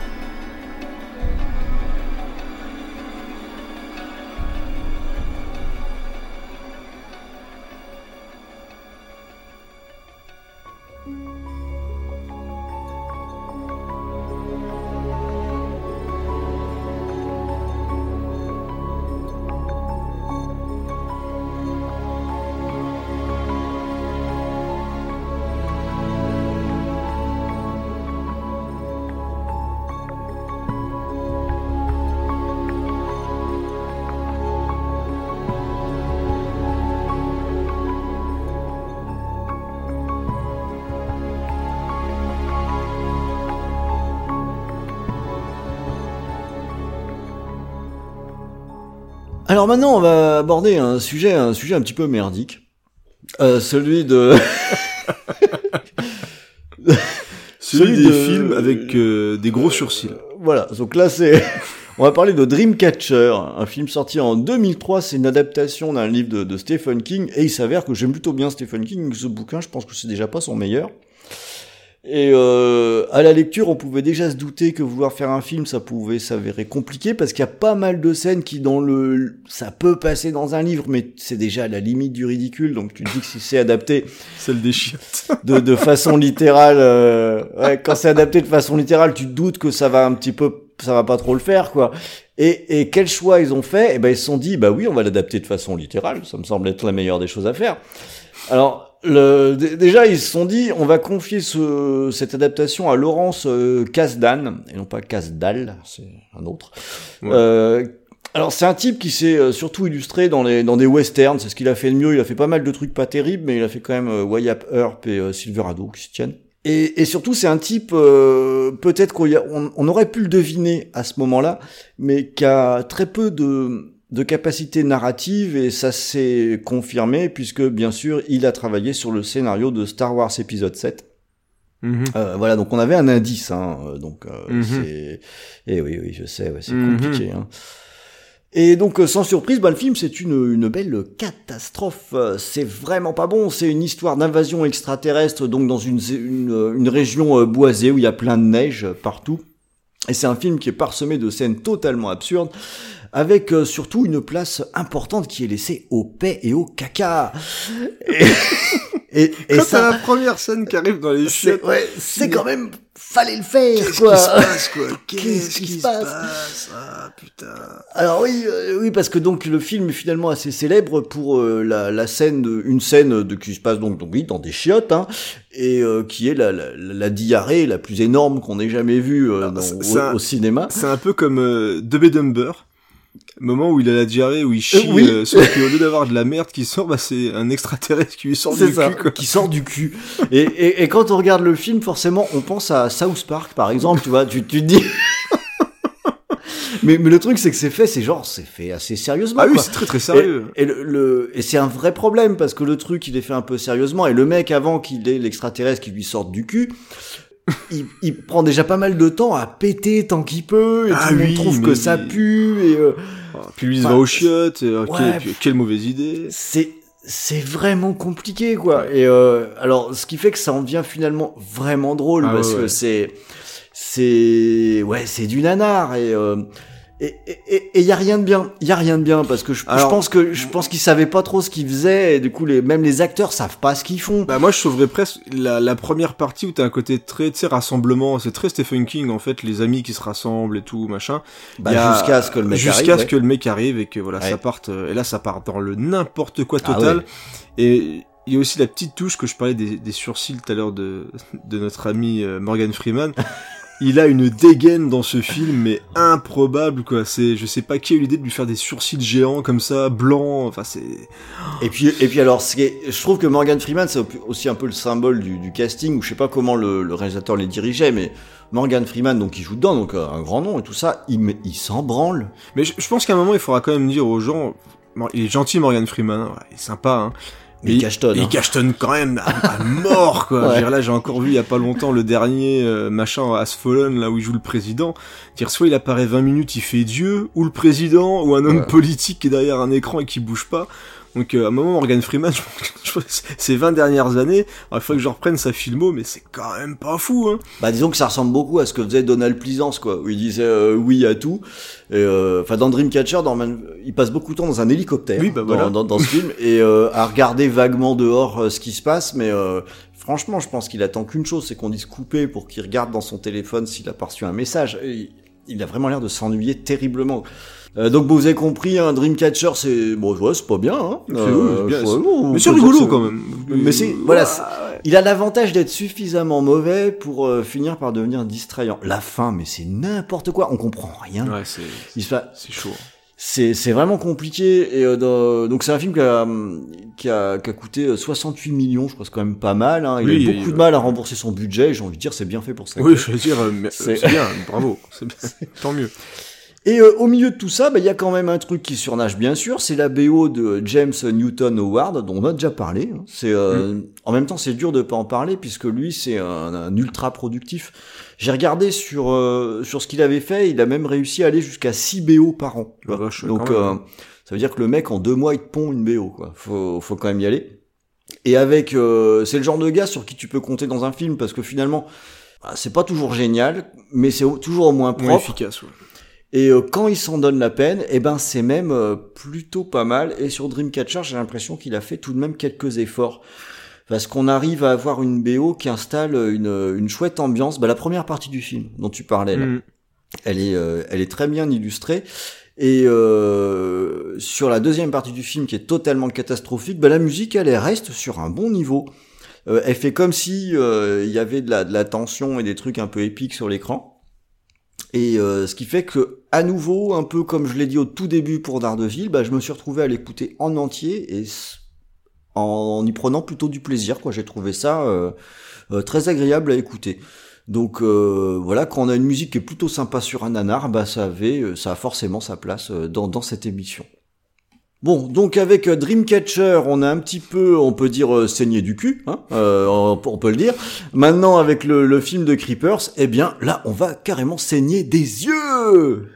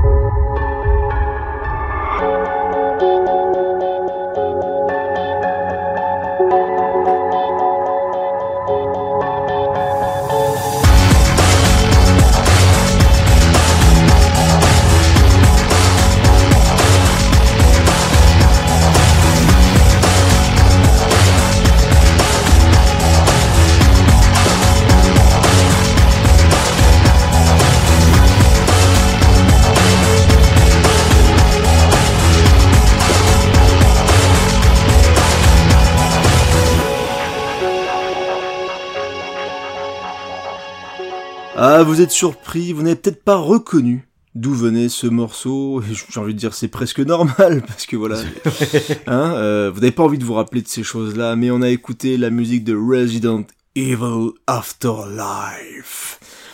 Ah, c'est chaud, ça vous rappelle des mauvais souvenirs. C'est une saga que Ah vous ouais. aimez beaucoup. Vous aimez les survival horror, vous aimez les zombies, mais vous n'aimez pas ce que fait Paul Anderson de cette fameuse franchise culte. Bah moi, c'est un petit peu, tu sais, mes, mes petites déviances annuelles. C'est-à-dire que euh, je crois Ah, que ça, sort- ah, pas, ça sortait peut-être tous les deux ans, je sais plus. Un peu comme les sauts, je savais que c'était de pire en pire, mais j'y allais. Voilà, je, me, je payais ma place et j'allais voir Resident Evil au cinéma. Jusqu'au dernier qui est... Wouah, putain euh, Il s'est vraiment dit, allez, même toi, Creeper, je te vois, t'es... je vais te faire saigner des yeux. Et j'ai presque... J'étais même mal physiquement. C'est rare, mais j'étais... Bah euh, ouais. pas bien. Mais là, donc, Resident Evil Afterlife, c'est euh, bah, c'est Polo qui découvre la 3D. Alors, Polo, quand il découvre la 3D, bah, qu'est-ce qu'il fait? Bah, Il fait plein de ralentis. Il fait plein de ralentis, il fait jaillir des trucs, il balance des pièces, des trucs. Enfin voilà, il s'amuse avec sa caméra qui coûte super cher parce que ça cartonne hein, les Resident Evil, faut le savoir, même le dernier, hein, celui qui a rapporté le plus de brousouf. Euh, donc il, il s'amuse avec sa femme, voilà, ça on donne du budget, il dit voilà, écoute, on, on se fait du cosplay euh, de Resident Evil et puis peut-être qu'après ils font des culbutes la nuit. Ouais, J'imagine, Euh, avec les caméras euh, 3D. Hein, ils doivent bien euh, s'amuser avec leur sextape en 3D quoi. Oh putain, j'attends la sortie de la sextape Bah, avec impatience. c'est- C'est peut-être plus intérêt que Resident Evil Afterlife. Mais voilà, donc euh, Resident Evil Afterlife, c'est quoi? Bah, C'est une sorte de post-apo. Euh, parce qu'en plus, ce qui est bien avec Resident Evil, c'est qu'il n'y a jamais de cohérence d'un film à l'autre. Donc euh, là, on est dans un post-apo où Alice se promène en avion, puis elle atterrit, puis elle rencontre des persos du jeu, elle rencontre Claire Redfield, son frère, qui est joué par le mec de, Prison Break, qui a un costume trop grand pour lui. Voilà, donc ils, sont là, ils s'amusent, ils tirent sur des zombies, ils sont isolés, enfin ils font, il y a plein d'effets, de scènes de baston à la con en ralenti avec un mec qui a une hache, donc ils prennent des persos du 4, ils les insèrent avec des persos du 3, enfin c'est n'importe quoi. Mais par contre, grosse, grosse, gros coup de cœur, enfin grosse, grosse, grosse, gros, gros coup de cœur pour la musique de Thomas Dandy. J'adore ce qu'ils ont fait euh, sur les deux, parce qu'ils ont bossé sur deux films, sur celui-ci et sur, euh, comment il s'appelle, le suivant, bon on s'en fout. Euh, donc ils ont bossé aussi sur le précédent. Donc c'est un duo d'électro. Euh, donc le- les gars ils s'appellent euh, euh, Andy Milburn et Thomas Adjou. Donc il y a un américain et un canadien. Et donc, euh, je sais pas comment ils se sont retrouvés sur Resident Evil, mais ils avaient déjà commencé à bosser dans le cinéma parce qu'ils ont fait quelques petits morceaux comme ça d'électro et ils ont fini par partir vers le cinéma. Et euh, t'as peut-être reconnu un petit peu le style parce qu'ils ont bossé sur La colline à des yeux d'Alexandre Aja. Ah ouais, bah ça m'étonne pas du tout. Euh, T'as- ils- T'as t'as- t'as ces sons qui sont un petit peu saturés, Voilà, notamment. euh, exactement. pour appuyer ouais. la tension, tout ça. euh, Donc ils ont bossé là-dessus et ils font, euh, ils font vraiment beaucoup, beaucoup de, de bandes son maintenant, beaucoup de films de genre. Donc moi je vous invite vraiment à découvrir ce qu'ils ont fait en général, mais je vais m'attarder un petit peu là-dessus parce que, alors on parlait de non-cohérence dans les Resident Evil, bah là c'est un peu le cas, ça reprend pas du tout les thèmes de, de ce qu'on avait dans les Resident Evil.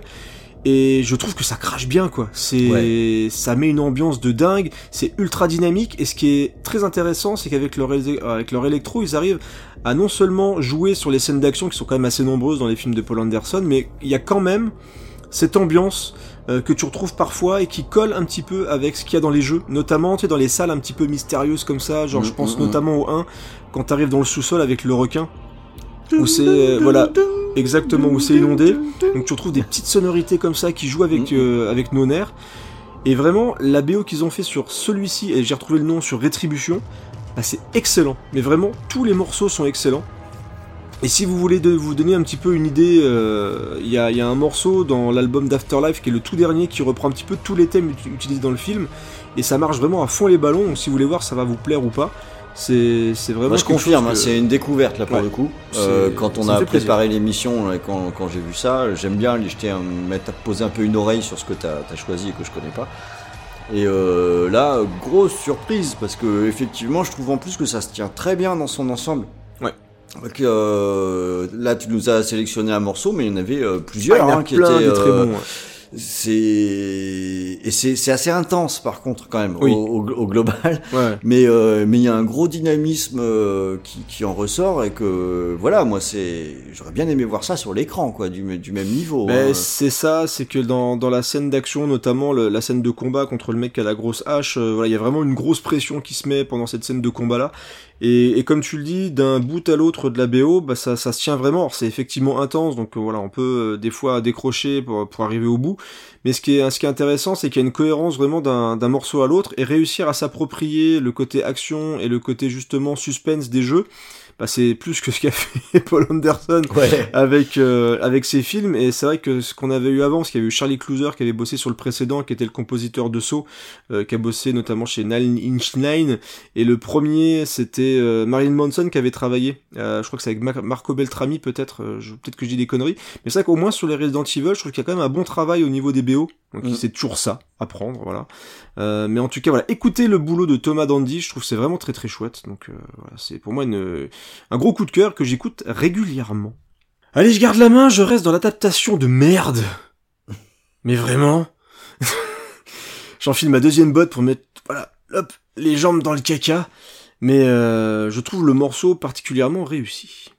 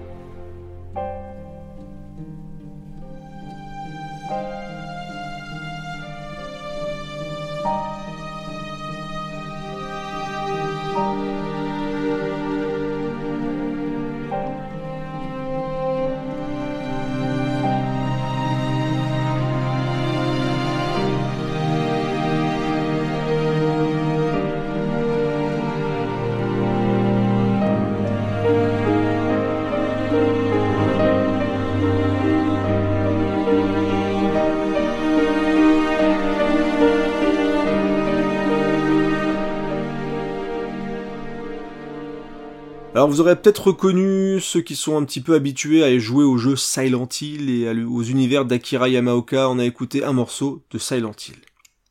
Mais pas du premier Non, Non, non, non, pas. je vous voyais déjà vous énerver. Ouais, salaud. Christophe Gans, meilleure c'est pas si adaptation, tout ça, les visuels et tout. Franchement, pyramide, tout ça. Non, je vous parle de sa suite, cette espèce de grosse merde de Silent Hill Revelation 3D. Et là, il n'y a pas grand monde pour nous contredire. Putain, mais la déception, la déception. En plus, le film a vraiment eu du mal à arriver. Hein. Euh, J'avais noté la durée, enfin ce qui séparait euh, il y a, il y a quand même une, il y a huit ans, voilà, huit ans après le, le premier film, qui était une bonne surprise. Euh, Christophe Gans, alors on dit souvent, hein, parce que même Paul Anderson a dit ouais, moi je suis ultra fan de Resident Evil avec ma femme, on joue à la console euh, le soir, on est toujours la classe. Bah Christophe Gans c'est un vrai passionné, voilà, ça se ressent quand même dans ses Mm. précédents films, il a même réussi à absorber parfois des des, des références même dans, euh, dans le Pacte des loups à Soul Calibur etc. C'est un peu bizarre, hein, je vous le dis, je, je vous le cache pas, mais voilà, c'est un vrai passionné, il adore Silent Hill, il a vraiment bossé dessus. Et euh, malheureusement, il y a des choses qui pour moi ne fonctionnaient pas, mais sur le global, je suis vraiment euh, très Ouais, amoureux du premier Silent Hill. C'était l'équilibre entre Ouais. les scènes de, en- Ouais. dans la ville et hors de la ville qui posait Ouais, problème. qui posait euh, vraiment souci au niveau de l'équilibre, c'était chaud quand même. C'est dommage, mais je retiens vraiment, voilà, on va garder le, le verre à, à moitié plein, parce qu'il y avait des belles idées. La mise en scène Belle- était quand même assez classieuse. Belles images. Il y avait hein, vraiment des belles images, des belles ambiances, c'était même assez violent. Je m'attendais pas à quelque chose d'aussi violent, et même au niveau des thèmes euh, qui étaient dans, dans le film. Et ben le 2, ils ont dû aller au chiottes. Ouais. Ils ont dit, euh, moi aussi j'ai joué au jeu, mais j'ai rien compris. j'ai absolument rien compris au jeu. Moi, ce que j'ai vu, c'est un mec avec une grosse tête qui étripait des gens. Alors du coup, Moi, j'ai joué au rail shooter dans Voilà. une salle d'arcade. C'est exact. Et voilà, t'as résumé le truc. Le mec, il a vu un résumé Wikipédia, il s'est dit ouais, moi j'adore Silent Hill parce que c'est dégueulasse. Alors du coup, je vais mettre Pyramidette sur un manège. Et je vais le faire bouger, je vais le faire bouger ses gros bras comme dans un Freddy. Enfin, c'est n'importe quoi. Enfin, c'est voilà, c'est écrit par quelqu'un qui a sûrement joué au jeu, hein, c'est possible, hein, mais qui n'a strictement rien compris. Mm. C'est-à-dire que déjà Pyramid Head, euh, si vous avez joué à Silent Hill 2, bah c'est pas ça, hein, c'est pas un boogeyman qui surgit n'importe comment et qui fait n'importe quoi et qui te pourchasse je sais pas où, c'est pas Nemesis quoi. C'est c'est c'est vraiment pas ça. Et il y a aucun effort psychologique, ce qui est quand même la base de Silent Hill. Ils ont juste rete- retenu le côté euh, malsain et, gore, mais encore, c'est parce que du coup c'est même plus malsain du tout, c'est complètement con. C'est vraiment le, film d'horreur euh, de base avec Pyramidé dans Boogeyman, donc rien ne fonctionne. Rien ne fonctionne du tout, bah, sauf la musique d'Akira Yamaoka qui, comme pour le premier, a travaillé avec Jeff Dana. Euh, qui a d'ailleurs aussi un petit peu bossé sur la saga Resident Evil, si je dis pas d'annerie.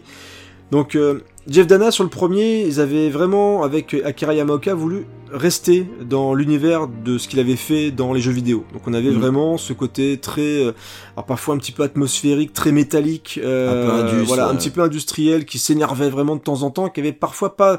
Ce qui est intéressant, c'est que c'est tellement déstructuré que euh, on peut pas forcément l'écouter tout seul. Enfin, des fois, c'est c'est pas évident d'écouter à part les petits morceaux, tu sais la Pas guitare. tous les etc. morceaux, quoi. Voilà. T'en as, t'en as qui passent bien, mais ouais, c'est. Bah, les Bon, morceaux- Après, après, les après, on n'est pas, euh, on n'est pas bien placé pour dire ça. On adore tous les deux ce que, Absolument. ce qui, ce qu'il fait. Alors du coup. Mais il y a un côté, euh, alors Yamaoka, euh, dans les Silent Hill, c'est très, euh, c'est des morceaux qui semblent déstructurés mais qui sont logiques par rapport aux univers, par rapport à ce qui se passe. Et, ça et quand t'apprends, et même quand t'apprends un peu à les écouter, en Ouais. fait, tu finis par apprécier un peu tout. Puis il y a un vrai travail, Ouais, hein, vois, c'est ouais. c'est assez incroyable.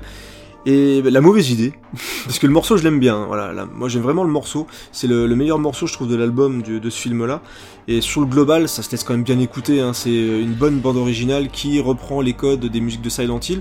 Mais Michael, parce qu'on n'a pas dit le nom de la personne qui a salopé Silent Hill, euh, c'est Michael euh, G. Bassett. Il est allé voir Dana, il lui a dit écoute, euh, ta tribu... euh, non, ça c'est nul.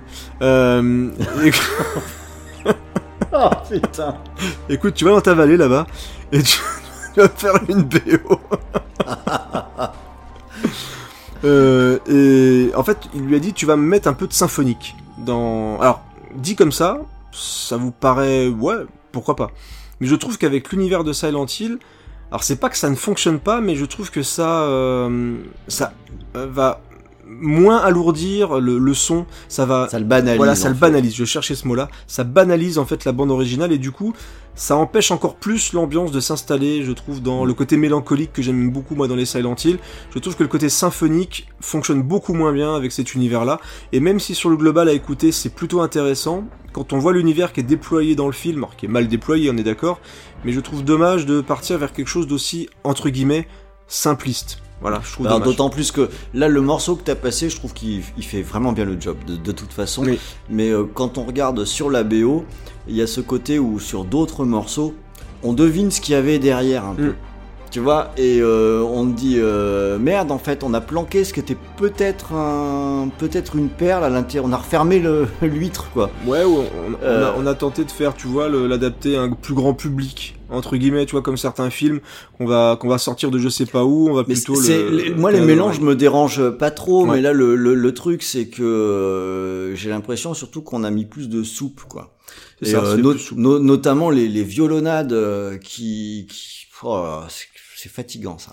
Tout à fait. C'est fatigant et c'est dommage. Donc euh, c'est un bilan plutôt mitigé sur l'ensemble, mais le morceau qu'on a écouté, ouais, le je- morceau il est très bien. voilà, je pense vraiment qu'il va aux antipodes de ce que propose euh, le film, qui est vraiment vraiment catastrophique. Donc ne regardez pas le film.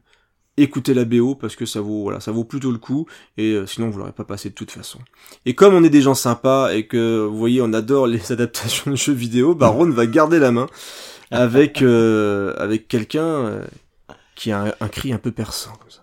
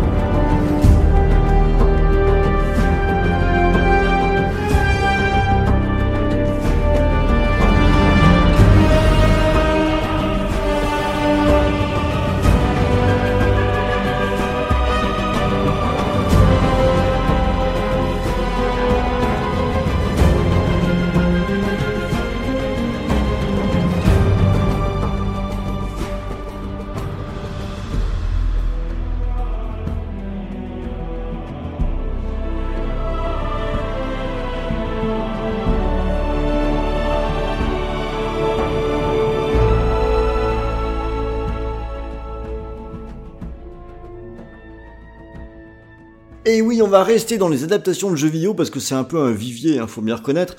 Euh, et là, je vais aller m'attaquer à Prince of Persia, un film qui est sorti en 2010. Et euh, alors, je, je suis allé regarder un petit peu ce qu'on disait, ce qu'on pouvait en dire, et j'ai vu qu'il y avait quelques partisans sur ce film. Alors par rapport à ce qu'on a traité aujourd'hui, c'est pas si pire. Ouais, mais tu vas voir, je vais défendre un petit peu mon point là là-dessus parce que alors effectivement, si j'avais je suis d'accord, c'est pas la purge que peut être Assassin's Creed si je le rachetais chez Ubi euh, là, mais c'est un non-film donc on pouvait pas le traiter, c'est c'est même pas un On film peut le traiter de bâtard. De bâtard. Bâtard d'Assassin's Creed. Euh, mais mais euh, j'entends oui, ça va, c'est un film d'aventure, c'est sympathique. Alors non en fait, La momie oui, c'est un film d'aventure. Mais euh, mais mais là, moi je dis non parce que finalement quand j'ai commencé à préparer l'émission, je me suis dit euh, ouais, je vais regarder un peu ces, ces adaptations à gros budget, il y a peut-être des mu- musiques qui sont pas mal et je me suis rendu compte que Prince of Persia, je l'avais vu Ce qui est pas bon signe. ce qui est, ce qui est déjà euh, ouais et je me dis, ça, ça tombe bien en général quand on veut parler d'un film ouais je l'ai je, je l'ai vu mais je me souviens de rien de rien zéro que dalle c'est le seul film dont je parle de ma sélection qui m'a rien laissé. C'est vrai que je me rappelle de rien non plus. Voilà. Et, et alors, quand on me dit c'est pas si pire ou ce genre de truc, je dis ok, pas de problème, vas-y, raconte-moi le film, raconte-moi les scènes. Et c'est du vide intersidéral. Et je suis désolé, c'est pas parce que c'est à peu près correctement torché avec des images et du budget que c'est bien. Non, quand on se rappelle rien d'un film, c'est que c'est pas bien. Et je trouve ça même encore pire que pour un film qui est mauvais et qui au moins nous fait réagir ou nous fait marrer euh, à un moment ou à un autre, quoi. Donc euh, je voulais un petit représentant de cette catégorie des films qui sont rien. Ils sont Voilà, qui vont sombrer dans l'oubli le plus total. Ou euh, celui-là, il date de 2010, je vous en ai parlé, il y a déjà plein d'entre vous, ils se sont dit Ah oui, c'est vrai, il a existé. Donc, euh, euh, c'est le, néant, Prince of Persia, ça n'a aucun intérêt à aucun niveau. Sauf. Et ben pour sa musique, bien sûr. Quel Et oui. Et oui, je l'avais gardé un petit peu pour ça parce qu'il s'avère que je m'étais déjà très ennuyé pendant ce film et si j'y ai pensé, c'est parce que déjà en le regardant, je me suis dit, Eh, sont pas mal les musiques. Euh, et effectivement, c'est Harry Gregson Williams qui a fait le boulot euh, là-dessus, hein, donc euh, plutôt un bon faiseur, on va pas refaire l'article sur lui. Et c'est une BO sur laquelle j'accroche vraiment bien parce qu'elle présente un mélange que j'aime beaucoup.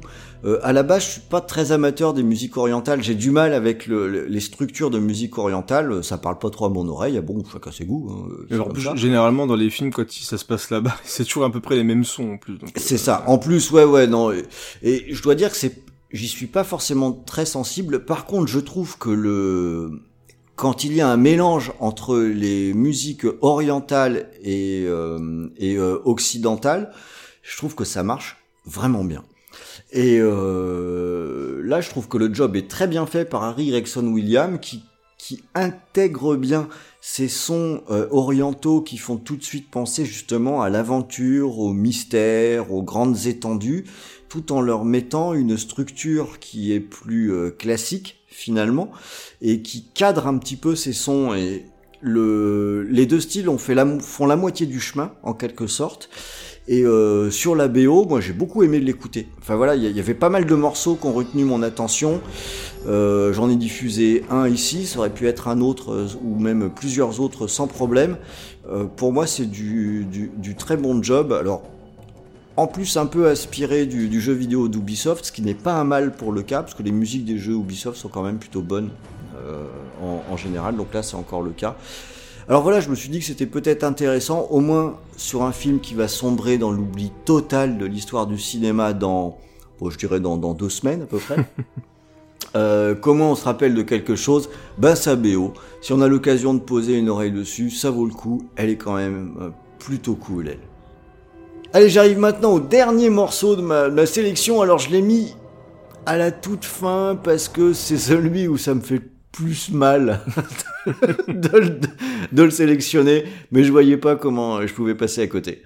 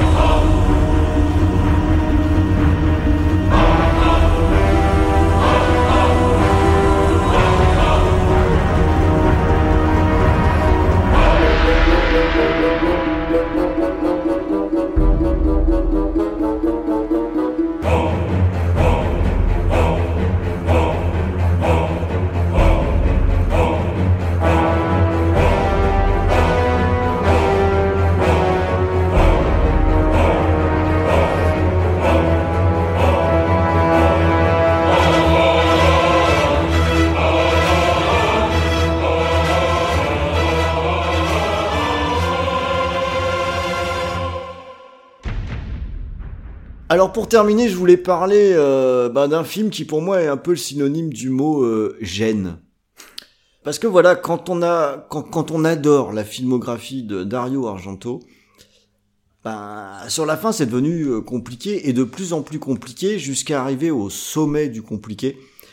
C'est-à-dire le film La Troisième Mère, hein, Mother of Tears, qui a été un film fantasmé pendant mais des années et des années pour euh, clôturer la saga, la trilogie de Suspiria et de, et de Inferno. Et euh, voilà, en fait, ce qui est bien avec les fantasmes, c'est qu'on imagine un truc qui va être super bien et que des fois, faut pas les réaliser. Il a fait son Shenmue 3. C'est, ça, ouais, ça me ça. Tu vois, il a- c'est, mais tu crois pas si bien dire. Quand je pense à ça, je pense à, à notre ami euh, qui, qui faisait la manche là sur le à le 3 pour son Kickstarter. Je veux dire, c'est, c'est, ce, ce film, je l'ai regardé et je me suis senti gêné en regardant le film. C'est, c'est compliqué. Euh, ça ressemble à un épisode de Derrick. C'est mou il se passe rien. Dario Argento, il sait plus comment faire, donc il s'auto-parodie. C'est, on s'ennuie.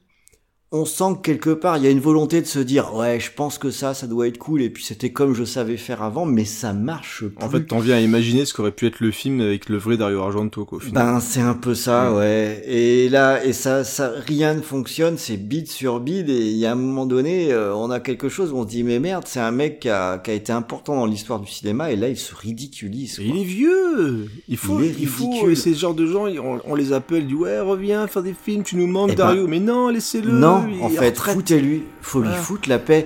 Il y a un moment donné, il y a des trucs qu'on n'arrive plus à faire. Moi, le euh, aujourd'hui, euh, j'irai plus sur un terrain de foot pour euh, jouer à faire l'ailier, à cavaler. Je peux plus. Voilà. Il y a un moment donné, il y a des trucs qu'on sait plus faire. Il y a d'autres choses qu'on sait faire. On arrête. Carpenter, il fait de la musique, il a raison.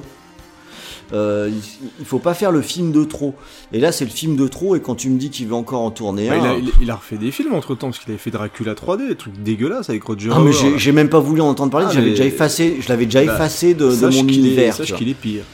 Oh bah non, mais enfin putain. euh, voilà, enfin moi je sais que j'ai trouvé ça d'une tristesse infinie.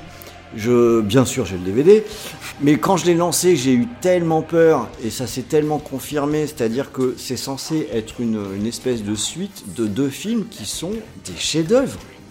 Quand on donne une suite, un chef-d'œuvre, c'est pas facile à faire. Quand on a deux dans ce qui est supposé être une trilogie qui en sont, mais le troisième, il a une pression pas possible sur les épaules. Alors quand c'est même pas moyen, mais que c'est une catastrophe, c'est vraiment compliqué. Et le, le- ce truc de gêne, c'est de dire à un moment donné, mais, euh, mais pourquoi t'as fait ça, quoi Euh, Mais, oui, mais regarde, contrairement à Prince of Persia, tu te rappelles.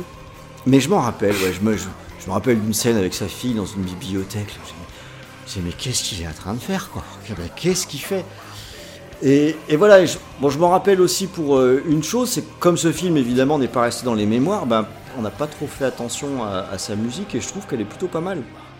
Parce que ça, c'est la seule chose qui fonctionne un peu entre guillemets à l'ancienne, euh, puisqu'il a fait appeler à Claudio, appel à Claudio Simonetti. Ah, j'adore. Bah oui, voilà, c'est ça. C'est quand même euh, et ça c'est chouette quoi. Donc c'est un ancien des, des Goblins, donc qui a travaillé avec Argento pendant longtemps sur plein de films et il a gardé la patte des, des Goblins avec euh, cette espèce de mélange là de entre des, des lignes de musique assez classiques. Donc dans ce que j'ai passé, il y a pas mal de chants aussi. Euh, et également des sons qui viennent un peu euh, choquer tout ça et qui nous donnent tout de suite une atmosphère qui est, bizarre, étrange, un peu poisseuse, euh, intrigante. Et ça, ça marche toujours. Ça, ça marche toujours. Alors, le, c'est pas la BO la plus incroyable hein, qui, a pu, avoir des, des, gobelins, mais en, en attendant, on peut pas non plus dire que c'est un échec, contrairement au film. Là, la musique, elle, elle était au niveau suffisant. Si elle avait été accompagnée des bonnes images, peut-être qu'elle serait restée dans les mémoires également. Comme euh, le film est une catastrophe, on s'en rappelle plus trop, alors je voulais donner un petit coup de projecteur dessus. Et puis euh, voilà, Simonetti, euh, j'adore. et- C'est bien. ça. Allez, pour le bouquet final, euh, c'est Creepers qui va terminer avec une BO qui a un peu été une révélation pour moi, j'avoue. Euh, et surtout qu'elle accompagne un film qui a été un petit peu euh, une révélation aussi, d'une certaine euh, façon.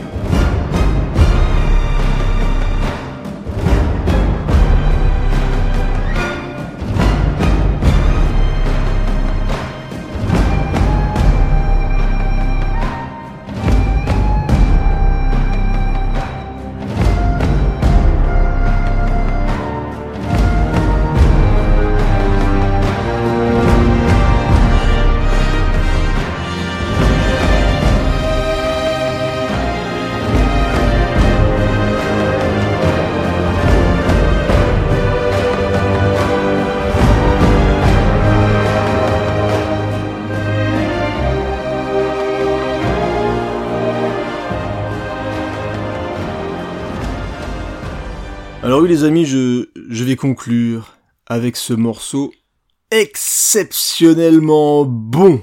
C'est, je pense, le meilleur morceau de ma sélection aujourd'hui.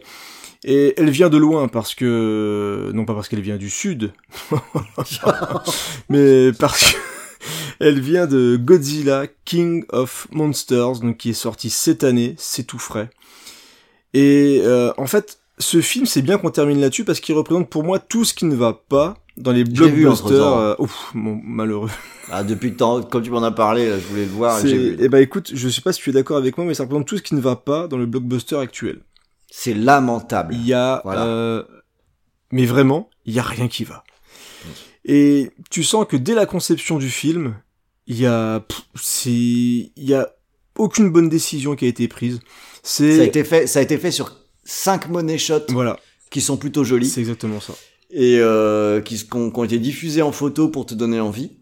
Et c'est vrai qu'il y a des quelques belles images qui parsèment le film, mais de loin en loin. Mais il y a aucune âme.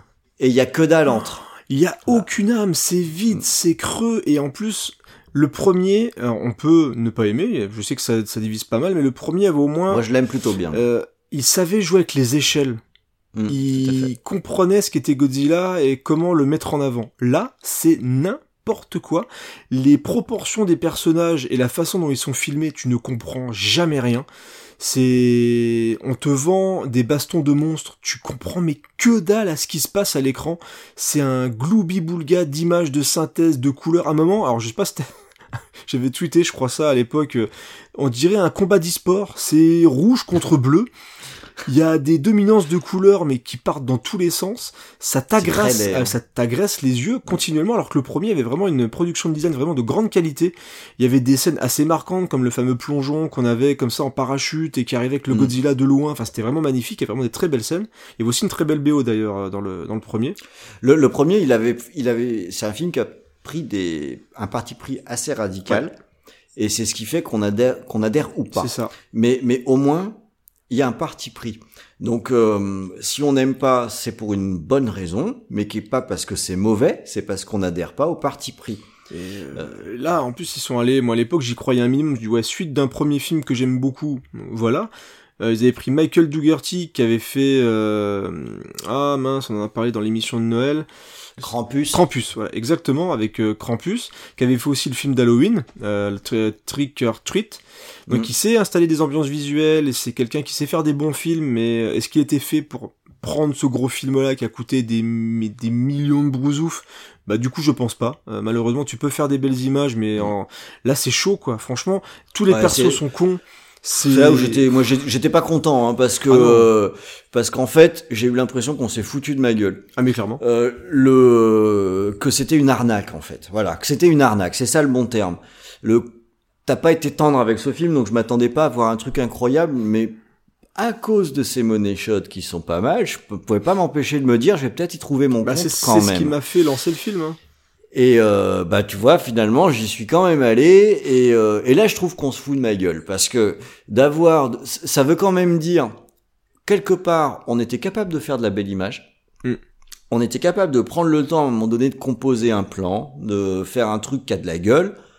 Euh, mais on a quand même du coup choisi de faire de la merde, quoi. Ah mais c'est puis c'est vraiment mais c'est hyper con. C'est une connerie mais abyssale et en plus malgré cette espèce de déchaînement de conneries de il faut que ça essaye de bouger un peu, tu te fais chier mais du début Ah oui, on s'ennuie. à hein. la fin, il y a rien qui se dégage de ce film mais vraiment rien du tout ce qui fait que pendant le visionnage, j'en avais rien à carrer. Donc j'étais sur Twitter, machin, il allait peut-être y avoir quand même quelque chose, peut-être une bataille finale, je sais pas quoi, mais je n'ai vraiment rien sauvé du film quand je l'ai éteint. J'ai allé stop, j'en peux plus. C'est, c'est vraiment d'une nullité absolue, donc je suis allé au bout, mais je, voilà, juste énervé. Et j'ai repensé au film pour l'émission, et je me suis dit, allez, je vais, euh, je vais écouter la musique de ce Godzilla, et putain, mais qu'est-ce que c'est bien, quoi. Qu'est-ce qu'elle est bien, cette BO. Et euh, donc c'est une BO composée par Be- Beer McCreary. C'est, il a bossé sur le God of War PS4, qui a une très belle BO aussi, et qui avait aussi travaillé sur Battlestar Galactica. Et euh, c'est son premier gros film. Et je me dis merde, dommage quoi.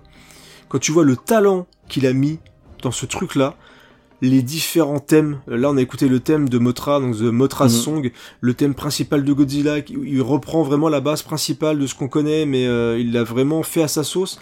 Et c'est bourré comme ça de, de morceaux, mais d'une qualité exceptionnelle, je trouve. Il y a des belles mélodies, il y a des trucs qui te restent en tête. C'est hyper bien produit, les sons sont excellents. Il y a une tentative aussi avec le chanteur de System of a Down euh, d'une reprise d'une chanson euh, Godzilla qui est vraiment surprenante. Enfin, vraiment, c'est d'un bout à l'autre de la, de la galette. C'est du bonheur, quoi. Moi, j'ai vraiment Ouais, trouvé que c'était. J'adore euh, le principe de thèmes qui sont ouais. rattachés aux créatures. euh, bah, Il y a des vrais thèmes qui je fonctionnent. trouve ça génial, ça me fait penser au, au jeu de baston dans le temps, tu sais, où chacun avait son thème. Exactement. Euh, à à l'écoute, euh, c'est un, un vrai bonheur. C'est vraiment très très bien construit euh, sur le sur l'ensemble de la BO, je veux dire. Ouais, ouais. Tu sais, tu vas avoir des thèmes qui vont se, se succéder, puis ensuite, enfin, c'est un peu à l'ancienne entre guillemets, mais c'est vraiment bien fait. Quand tu avances dans la BO, tu vas avoir des rappels des thèmes suivant euh, suivant les scènes. Ça me rappelle un peu euh, comme euh, comme ce qu'on trouve dans des grandes BO comme celle de Star Wars où chaque personnage a son thème et où il y a des morceaux qui vont mélanger Ouais, c'est ça. les, les rappels de suivant qui est à l'écran et suivant ce qui se passe quoi. Et c'est de la vraie illustration de, de ce qu'il y a sur l'écran, mais sauf qu'il n'y a pas sur l'écran et qu'on se fait chier. Et quand on écoute le disque, tu t'imagines un film qui est tout autre Qui est ultra épique, quoi. et, qui et est- qui lui est vachement bien quoi. Et, et ce qui est dingue, et c'est ce qu'ils n'ont ils ont pas réussi à faire dans le film, c'est qu'il y a un vrai souffle dans cette BO. Il y a vraiment quelque chose qui se dégage, il y a un sentiment de puissance, tu vois. C'est le, quand t'as les thèmes des monstres, quand t'as le, le thème de Motra, thème de Motra, t'as un côté un peu mélancolique comme ça qui vient. Enfin, c'est- Ouais. c'est, je, je trouve vraiment ce thème génial et, et l'ensemble de la BO est génial. Vraiment, c'est, euh, c'est une grosse tuerie. C'est un coup de cœur mais énorme cette, euh, cette bande originale et ce qui montre encore une fois le gâchis et tu sens qu'il y a du pognon qui a été donné. Il y a quand même des gens de talent, je pense qu'on bossait dessus.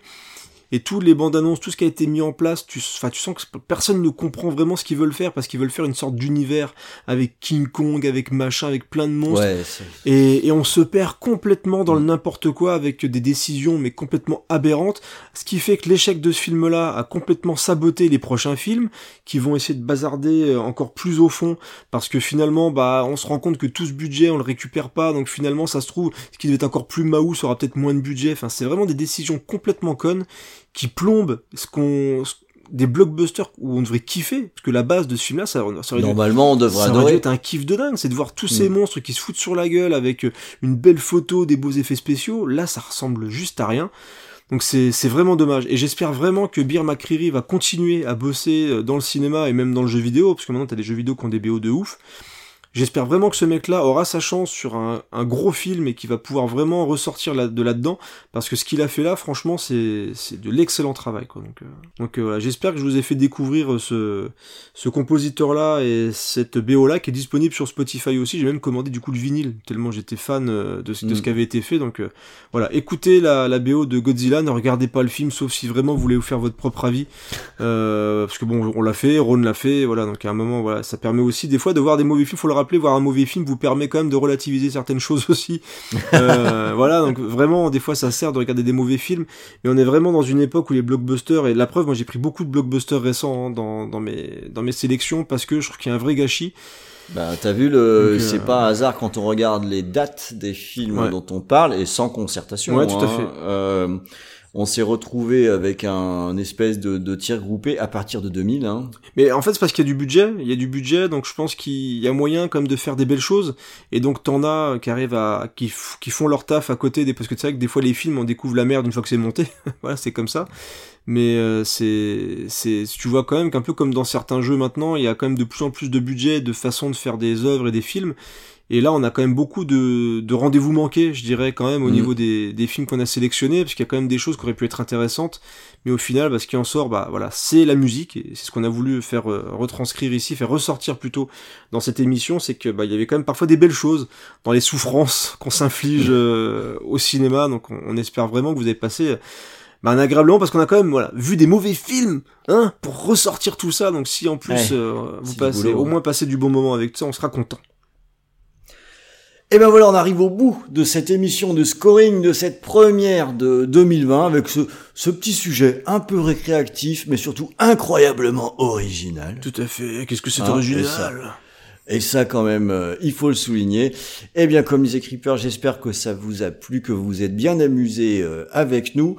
Euh, au moment où cette émission est diffusée, il est probable que nous sommes peut-être en même temps en train d'enregistrer le prochain gros dossier de VHS et canapé, Mmh. parce que parce que c'est c'est parti, on a notre planning pour les six prochains mois, on a du matos, on a du lourd, donc restez bien à l'écoute, n'oubliez pas, hein, partagez, dites que c'est bien, envoyez des trucs euh, dans tous les sens, etc. Euh, VHS et canapé euh, for life, et que faites-vous tatouer, par exemple. Euh, non, peut-être pas. Quand même. Non, peut-être pas aller jusque là, ou juste VHS et canapé, for life, voilà. Une erreur est vite arrivée, on sait jamais. Ouais, faut, faut, quand, faut, quand, faut quand même faire gaffe. En tout cas, portez-vous bien. Bonne année 2020 encore une fois. En notre compagnie, bisous les amis. Ciao